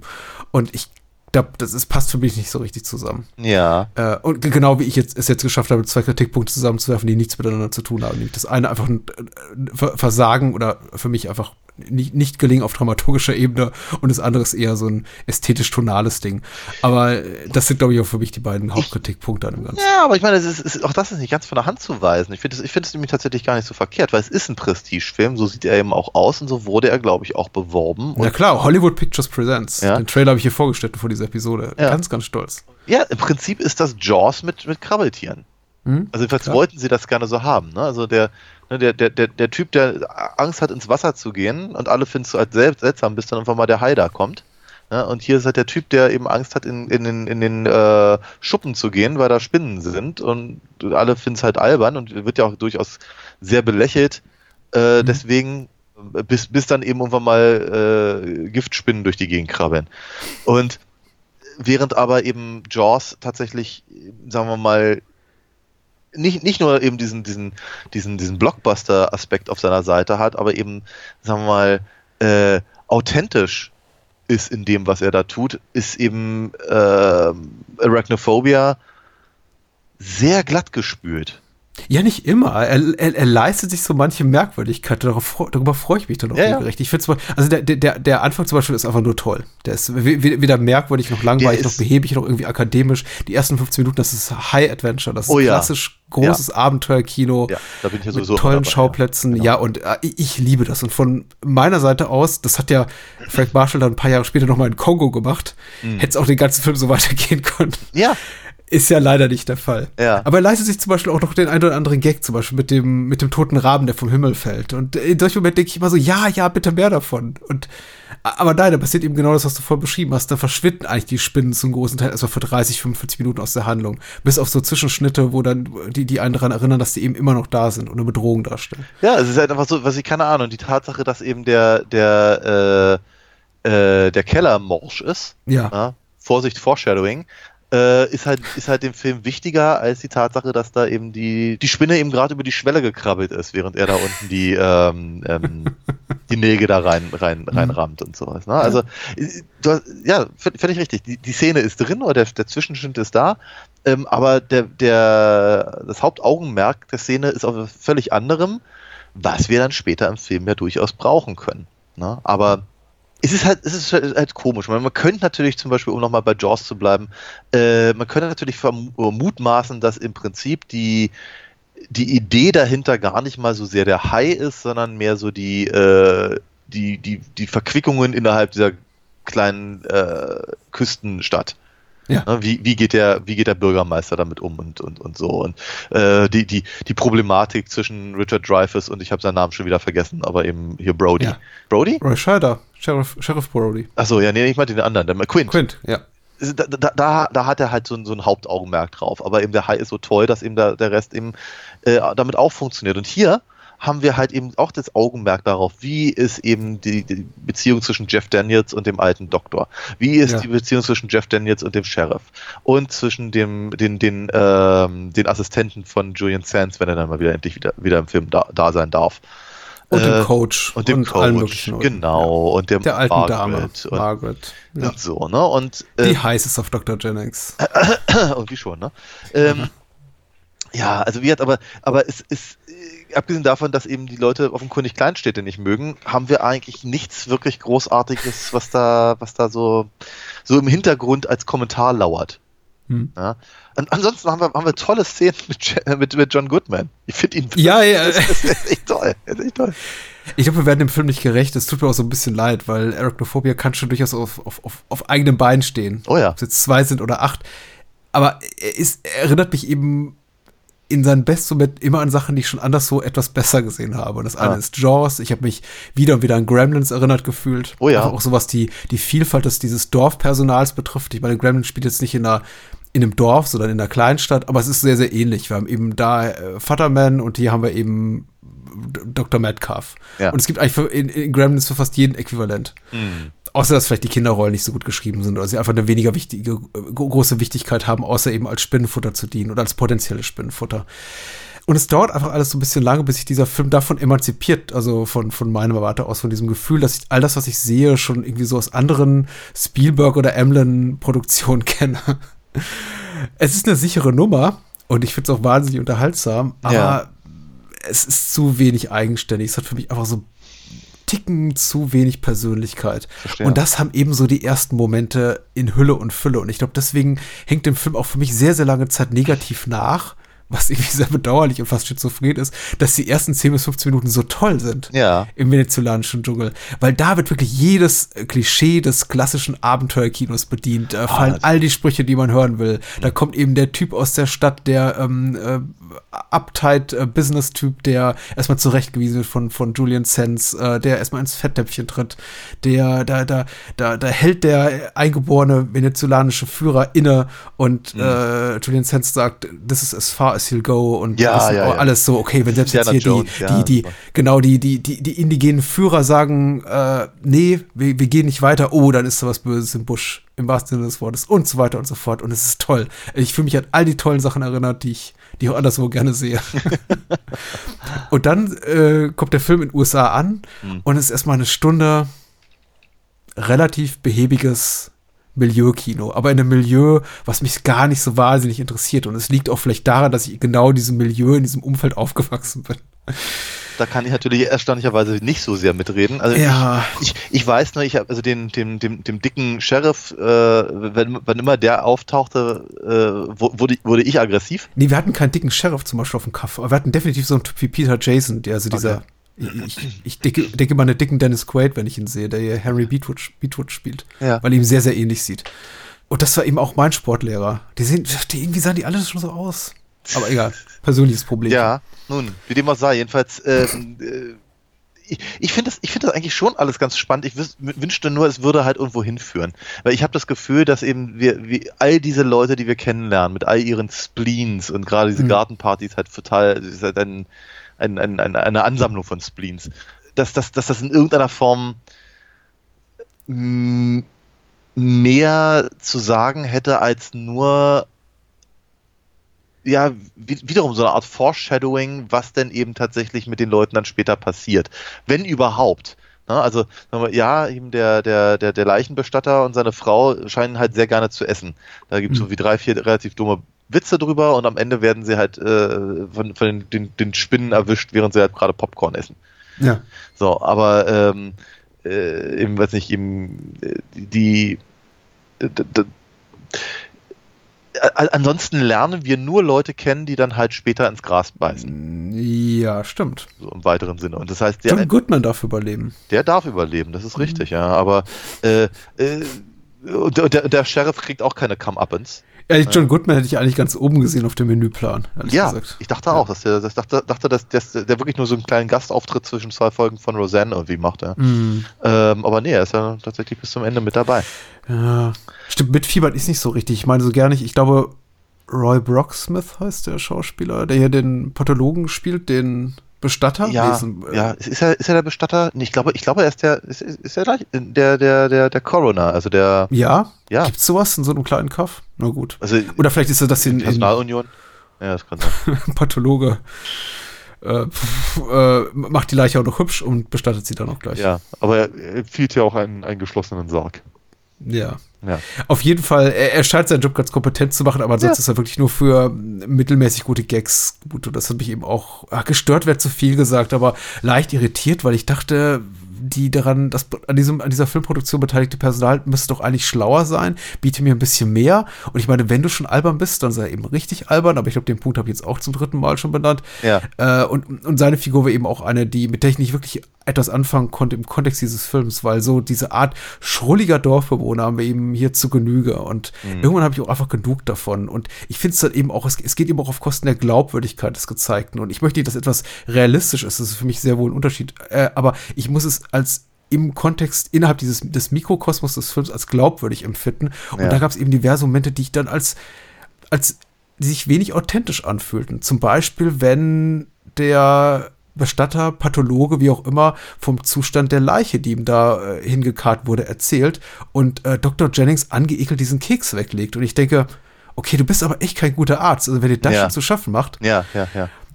Und es gab eben diverse dieser Szene, die ich dachte, ihr seid doch eigentlich besser als das. Ihr, ihr, aber nee, offenbar nicht. Ihr solltet eigentlich alle die Jobs nicht haben, die ihr habt. Auch Delbert scheint kein, kein besonders guter Kammerjäger zu sein. Bei aller Sympathie für John Goodman. Ja, ja, ja.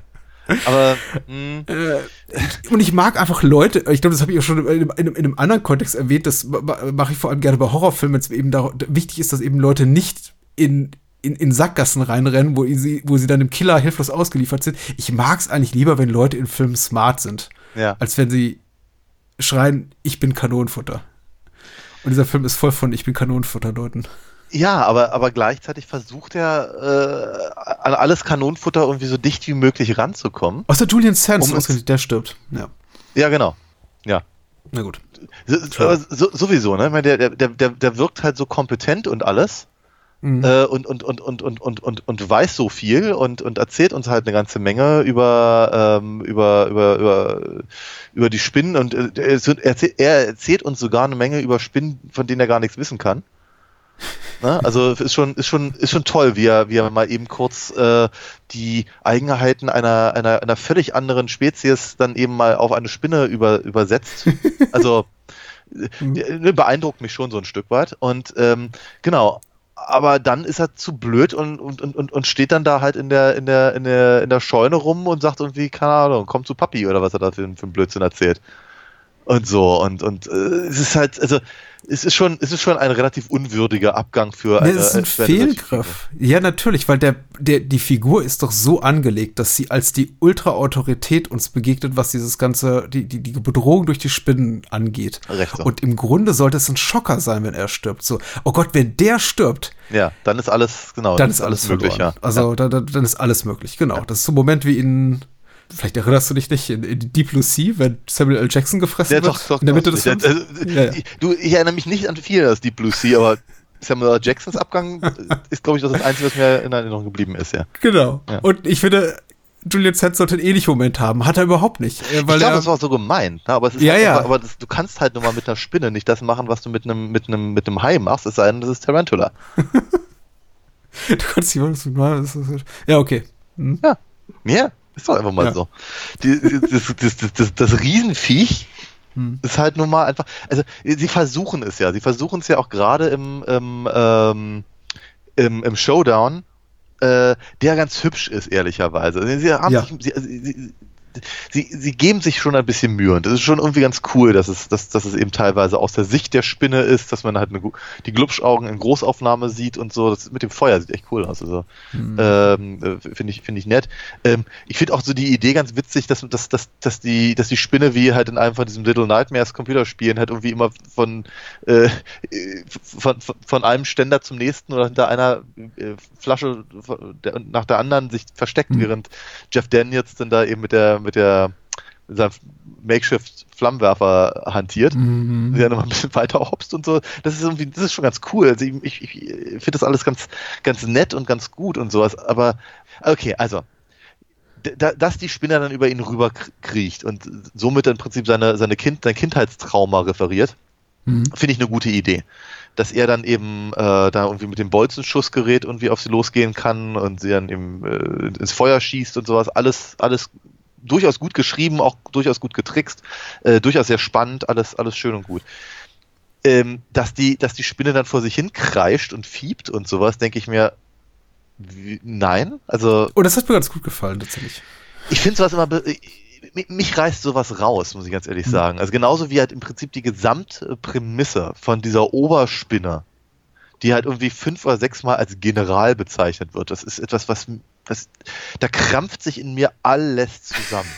Weil ich irgendwie denke, ihr habt hier, ihr, ja. ihr, ihr feilt mhm. euch hier ein an einem, an einem, äh, äh, an einem Beispiel oder an einer, an einem, an einer, einer eigenen Idee, die auf, auf die ihr selber gekommen seid. Mhm. Und dann haltet ihr euch daran fest, ob das jetzt irgendwie irgendeiner Form von Realität entspricht oder nicht. Aber ihr reitet darauf rum, bis ihr endlich euren Payoff habt. Mhm. Und äh, das ist etwas, was mich halt total stört. Also überhaupt diese ganze, noch, noch mal, also dass, dass er wie, wie Ripley in Aliens dann irgendwann im Nest steht und die ganzen anderen Spinnen sich da nicht reintrauen, weil die Königin da ist oder in dem Fall halt der General. Ja, gegeben. Es ist eine schöne Idee, es ist eine grundsätzlich sehr funktionierende äh, ähm, äh, Situation und, äh, so, und gibt ihm auch die Möglichkeit, tatsächlich einen Baddy zu besiegen, ohne sich eben mit den anderen, anderen Kribbelkrabbelfiechern auseinandersetzen zu müssen. Mhm. Ist alles sehr, sehr, äh, sehr nachvollziehbar und durchaus auch gut. Und nochmal, es ist auch gut gemacht. Ich finde es eben auch durchaus sehr spannend. Aber ich störe mich halt tatsächlich total an dieser, an, an, an da, daran, dass sie sich im Prinzip ihre eigene, ihre eigene Welt da basteln damit sie ihren eigenen Payoff aushaben können, anstatt dass sie sich etwas nehmen, was eben, was eben vielleicht, sagen wir mal, einfach ein bisschen origineller wäre, weil mhm. eben auch einfach besser recherchiert. Ne? Nicht, ich mache mir eine Spinne so, wie ich sie will, weil ich sage, die ist jetzt eine Million Jahre alt und ähm, ich, ich kann ihr jetzt jegliche Eigenschaft andichten, die ich möchte äh, sich einfach mal eben damit zu beschäftigen, wie würde es denn tatsächlich sein? Wo ist denn tatsächlich der Grusel, der Horror, die, äh, die, die, die, die äh, potenziell gefährliche, gefährliche Situation? Und dadurch mhm. würde sich unter Umständen etwas völlig anderes ergeben, als ein durchaus sehr, sehr gut gemachter Showdown, der aber, wie du auch ein paar Mal gesagt hattest, tausendmal anderweitig schon gesehen wurde. Ja, fällt mir tatsächlich relativ wenig Originelles ein, mit dem ich das ergänzen könnte. Ich bin schon, schon, schon weitgehend deiner Meinung. Ich finde tatsächlich, was den reinen Ablauf betrifft, gu gut gelöst, eben indem wir uns nicht der Problematik stellen müssen, was macht er jetzt mit diesen 10.000 kleinen Spinnen, indem wir einfach sagen, okay, der hat quasi einen Endgegner oder zwei Ja. in, in Form dieser großen Spinnen, ist ein guter Kniff. Ähm, die Art der Inszenierung ist kompetent, aber eben nicht wahnsinnig originell. Und mich stört tatsächlich, dass eben die ganzen wirklich Charisma-Bomben des Films da komplett rausfallen. Ja. Julian Sands, weil er tot ist, Delbert, weil er in Abwesenheit ist. Der darf dann nur noch mal auftauchen, um Jeff Daniels da rauszuziehen am Ende. Seine Frau spielt auch spielt eigentlich gar keine, keine Rolle. Rolle. Nee. Außer ab und zu mal kreischen zu dürfen, weil, weil, weil Nägel durch den Fußboden kommen. Ja, und ich finde es ja noch viel schlimmer, weil ich irgendwie das Gefühl habe, ähm, äh, sie, sie, äh, sie, sie ist ihm auch nicht sehr hilfreich. Ja, also wenn, wenn, äh, wenn er ihr eben da die seine Probleme mit den, mit den Tieren halt ähm, ähm, erzählt und sie das eben einfach mal so überhaupt nicht, überhaupt nicht ernst nimmt und dann, und dann eben auch noch anfängt, ähm, äh, ihn, ihn quasi zu triezen und das dann eben auch noch als, als, äh, als Therapie bezeichnet. Hm. Also ich finde das schon, also Das Verhältnis der beiden wirkt auch nicht besonders innig. Sie scheint auch, sie hat auch, sie zeigt auch keine wirklich nennenswerte Anteilnahme, nachdem sich quasi für ihn herausstellt, dass er dort seinen Beruf nicht ausüben kann, Ja, ja. für den sie mutmaßlich aufs Land gezogen sind Aha. und wirklich ihre ganze Familie mit Sack und Pack äh, mitgenommen haben, um da in dieses Dorf zu ziehen. Und dann stellt sie immer raus, "Hm, das klappt nicht so. Und sie reagiert so mit so einer laissez-faire-Attitüde Attitüde drauf, von wegen, ach, vielleicht arbeite ich einfach wieder oder so. Und also, keine Ahnung, ich möchte doch nicht seine Probleme über ihre stellen. Äh, so, so ist es nicht, aber man muss schon sagen, ich glaube, das lässt sich nicht verneinen. Die, die Drehbuchautoren haben sehr, sehr wenig Interesse an den meisten Figuren und vor allem den weiblichen Figuren in diesem Film. ja. Außer vielleicht Margaret. Nee, die darf auch ganz netten Tod sterben. Wir sehen sie zwar nicht, aber wir haben zumindest dieses, äh, wir haben wir haben die Spinne, die sie attackiert und wir haben zum ersten Mal dieses Attack Attackiergeräusch, äh, was die Spinnen machen, wenn- wenn sie getötet wird. So. Wow. Hm. Also fast wie so eine Katze. fauchende Katze, ja. Naja. Das habe ich jetzt gemacht. Ich glaube, das macht die Spinne nicht. die macht das besser.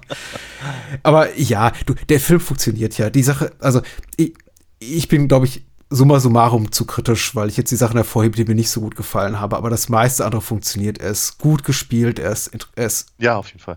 lobenswert besetzt. Ich mag es tatsächlich, Stars zu sehen, die normalerweise nicht die erste Geige spielen, wie Jeff Daniels in, in, in solchen Rollen. Im Ja. Grunde folgt das ja auch so ein bisschen dem Bruce Willis-Prinzip von zwei Jahren vorher, den man eben in einer für ihn untypischen Actionrolle da besetzt, den Die Hard. Und ich, ich, ich mag ja die Denke dahinter. Und ich mag auch äh, die, die, den, den Versuch, einen sehr exploitativen B- oder C-Movie-igen Stoff in so eine Art groß, hochbudgetiertes, groß produziertes Studiokino irgendwie zu zwängen in dieses Korsett. Das ist alles, die, die Gedanken dahinter sind gut. Auch die ganzen Szenarien mit den Spinnen, Spinne in der Dusche, Spinne unterm Klo, Spinne in den Ja, Frühstückslocken, Spinne im Popcorn. Das ist schon so, auch, auch ich als Nicht-Spinnenphobiker entwickle da so eine gewisse äh, hab das eine oder andere Mal eine Gänsehaut bekommen. Das, das, das packt mich schon irgendwie so, auch wenn wie die, der Schauder sehr oberflächlich ist und kurz, kurzlebig. Aber wie beim Muttertag denke ich mir die ganze Zeit, da, da, da wäre Potenzial für mehr gewesen. Ich glaube, für, für einen handfesten, modernen Klassiker, modernen Horrorklassiker. Ja. Und das ist er dann eben einfach doch nicht. Ja. Weil er da zu wenig transgressiv ist, sondern irgendwie doch noch irgendwie zu nett und zu konventionell auf den letzten Metern. Wieso kommt da keine Riesenspinne aus dem Boden plötzlich, mit der keiner gerechnet hat? irgendwie sowas. Oder, äh, ich weiß nicht, wieso, wieso steht Julian Sand sich nochmal auf als äh, Spinnenmutant? So aller aller Jeff Goldblum in die Fliege oder sowas. Ja. Ach, irgendwie, ach, meine Güte. Spinnenzombies. Egal. Ich hätte jetzt über einen Film, den es nicht gibt. Arachnophobia. Genau. Gu- Guter Score von Trevor Jones, wollte ich noch sagen. Oh ja. Ich mag auch das, das Verspielte. Ich mag zum Beispiel auch, wenn Delbert auftritt, dass wir diese, diese sehr schunkelige Saxophon-Klaviermusik haben. Ach du, nochmal, mir, mir, mir gefällt er eben auch durchaus ganz gut. Ich finde ihn, ähm, du hast eigentlich alles schon gesagt, von wegen äh, gut, gut, gespielt und guter, guter. Er ist auch gut geschrieben, wohlgemerkt. Mhm. Also die, die, die Sachen sind ihm total handfest und sie ergeben total Sinn und, und, und es bezieht sich aufeinander und alles schön und gut. Aber ähm, ich, ich finde es ihm tatsächlich fast schon zu gut. Ja. Ja, weil, weil eben, ähm, ja, es gibt einfach, es gibt vielleicht einfach so ein paar Punkte, die müssten eben tatsächlich einfach B-Movie-Gerer sein, wenn er sich eben so auf B-Movies bezieht. Mhm. Es gibt ja, und ich glaube, wir haben auch darüber gesprochen, diese Szene drei Jahre später in Jurassic Park. Ja. Weil ich auch vor, vorhin Michael Crichton referenzierte. Ja. Dieser expositorische Moment, und es ist kein Moment, das ist eine 5, 6, 7-minütige Sequenz, in dem eben alle in diesem Kino sitzen und dann wird dieser animierte Film da gezeigt und da eben quasi die ganze, der ganze expositorische Ballast in ein sehr unterhaltsames Format gekippt. Und das kann man mögen oder nicht. Man kann auch sagen, diese ganze Trickfilmsequenz stört, das passt aber nicht zum Rest der Tonalität des Films und so weiter und so fort. Man kann sich daran stören, aber ja. ich finde, es ist zumindest eine Idee. Es ist ein origineller Ansatz, eine, eine narrative Notwendigkeit da reinzubringen, ohne dass alle genervt aufstöhnen, so von wegen, oh, jetzt sitzt da irgendwie so ein Dude und erklärt mir die Handlung. Aha. Und das hat dieser Film, das, das fehlt mir hier irgendwie so ein bisschen. Der Film macht das auch, aber eben auf eine, finde ich, relativ uninteressante Art und Weise, indem dann eben Julian Sands da auftaucht. Und ich meine, sie können dankbar dafür sein, dass es Julian Sands ist, weil er bringt das alles mit so einer Werf, mit so einer, mm ja, rüber, wie es irgendwie wenige andere können. Aber was er da irgendwie zu, zu verbreiten hat später, im, im späteren Verlauf des Films, ist echt öde. Was ich natürlich interessant finde, ist, dass äh, ja, er bringt das sehr wohl in so einer so einer Werf, das hast du völlig richtig schön gesagt, aber ich habe so das Gefühl, man hat ihn dazu gezwungen, sehr langsam zu reden. Nach dem Motto, also ich hatte, äh, am Anfang habe ich jetzt gedacht, wie liegt das daran, mhm. dass er eben der, der Experte sein äh, ist und, und, und man, man, ihm halt gut zuhören soll? Mhm. Oder haben die irgendwie gedacht, dass das amerikanische Publikum seinen englischen Akzent nicht versteht? Also es ist halt, es ist halt wirklich auffällig, wenn er eben mit Manly, was übrigens ein sehr, sehr schöner Name, Name ist, sehr gut gewählter mhm. Name für eben den, gut, ja, der, ja, der, alles andere ist als, als, als Manly halt in dem, in mhm. diesem Abenteuer-Kontext. Mhm wenn die beiden miteinander reden und der eine halt irgendwie mit seiner, mit seiner Kaugummisprache da irgendwie sehr schnell alles mögliche runterrattert und dann kommt Julian Sands mit sehr deutlicher Aussprache. Mhm. Äh, dachte irgendwie, ist das gewollt? Warum? Ja, ist eine wissenschaftliche Koryphäe, eine Autorität auf seinem ja, Gebiet. Ja. Vielleicht. Ja. Du, keine Ahnung. Ich weiß nicht, was auf Julian Sands äh, Mist gewachsen ist und was auf dem Mist von Frank Marshall als Regisseur, der gesagt hat, sprich leiser, deutlicher und akzentuierter und gerne auch so ein bisschen affektiert, weil du bist ja Brite und vielleicht ja. merken das die Leute nicht. Guter Punkt. Äh, ja, guter Film. Ich meine, ich, ich bin froh über die beiden gewählten Filme. Das war, es, hätte, es hätte uns schlimmer treffen können. Es, ja, auf jeden Fall. Auf jeden Fall. ähm, durchaus. War, war, war, mal wieder eine gute Woche gewesen. Äh, danke Dirk, danke Thorsten und ähm, Freut euch aufs nächste Mal. Ach, apropos nächstes Mal. Daniel, was machen wir denn?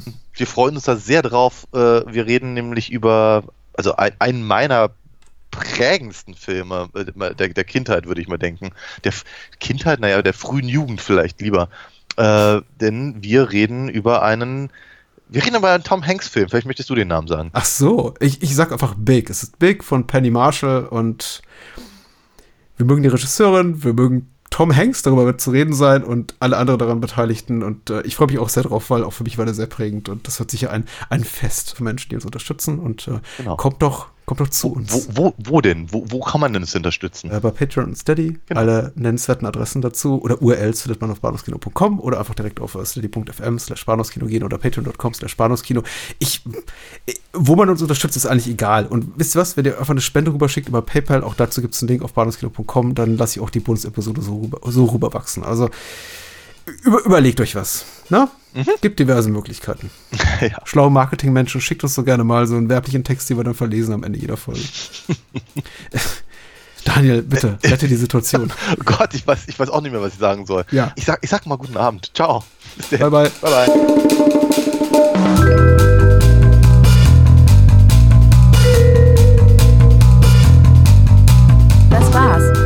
Mehr Bahnhofskino und die Bahnhofskino Extended Edition gibt es bei iTunes, Spotify und überall, wo es gute Podcasts gibt.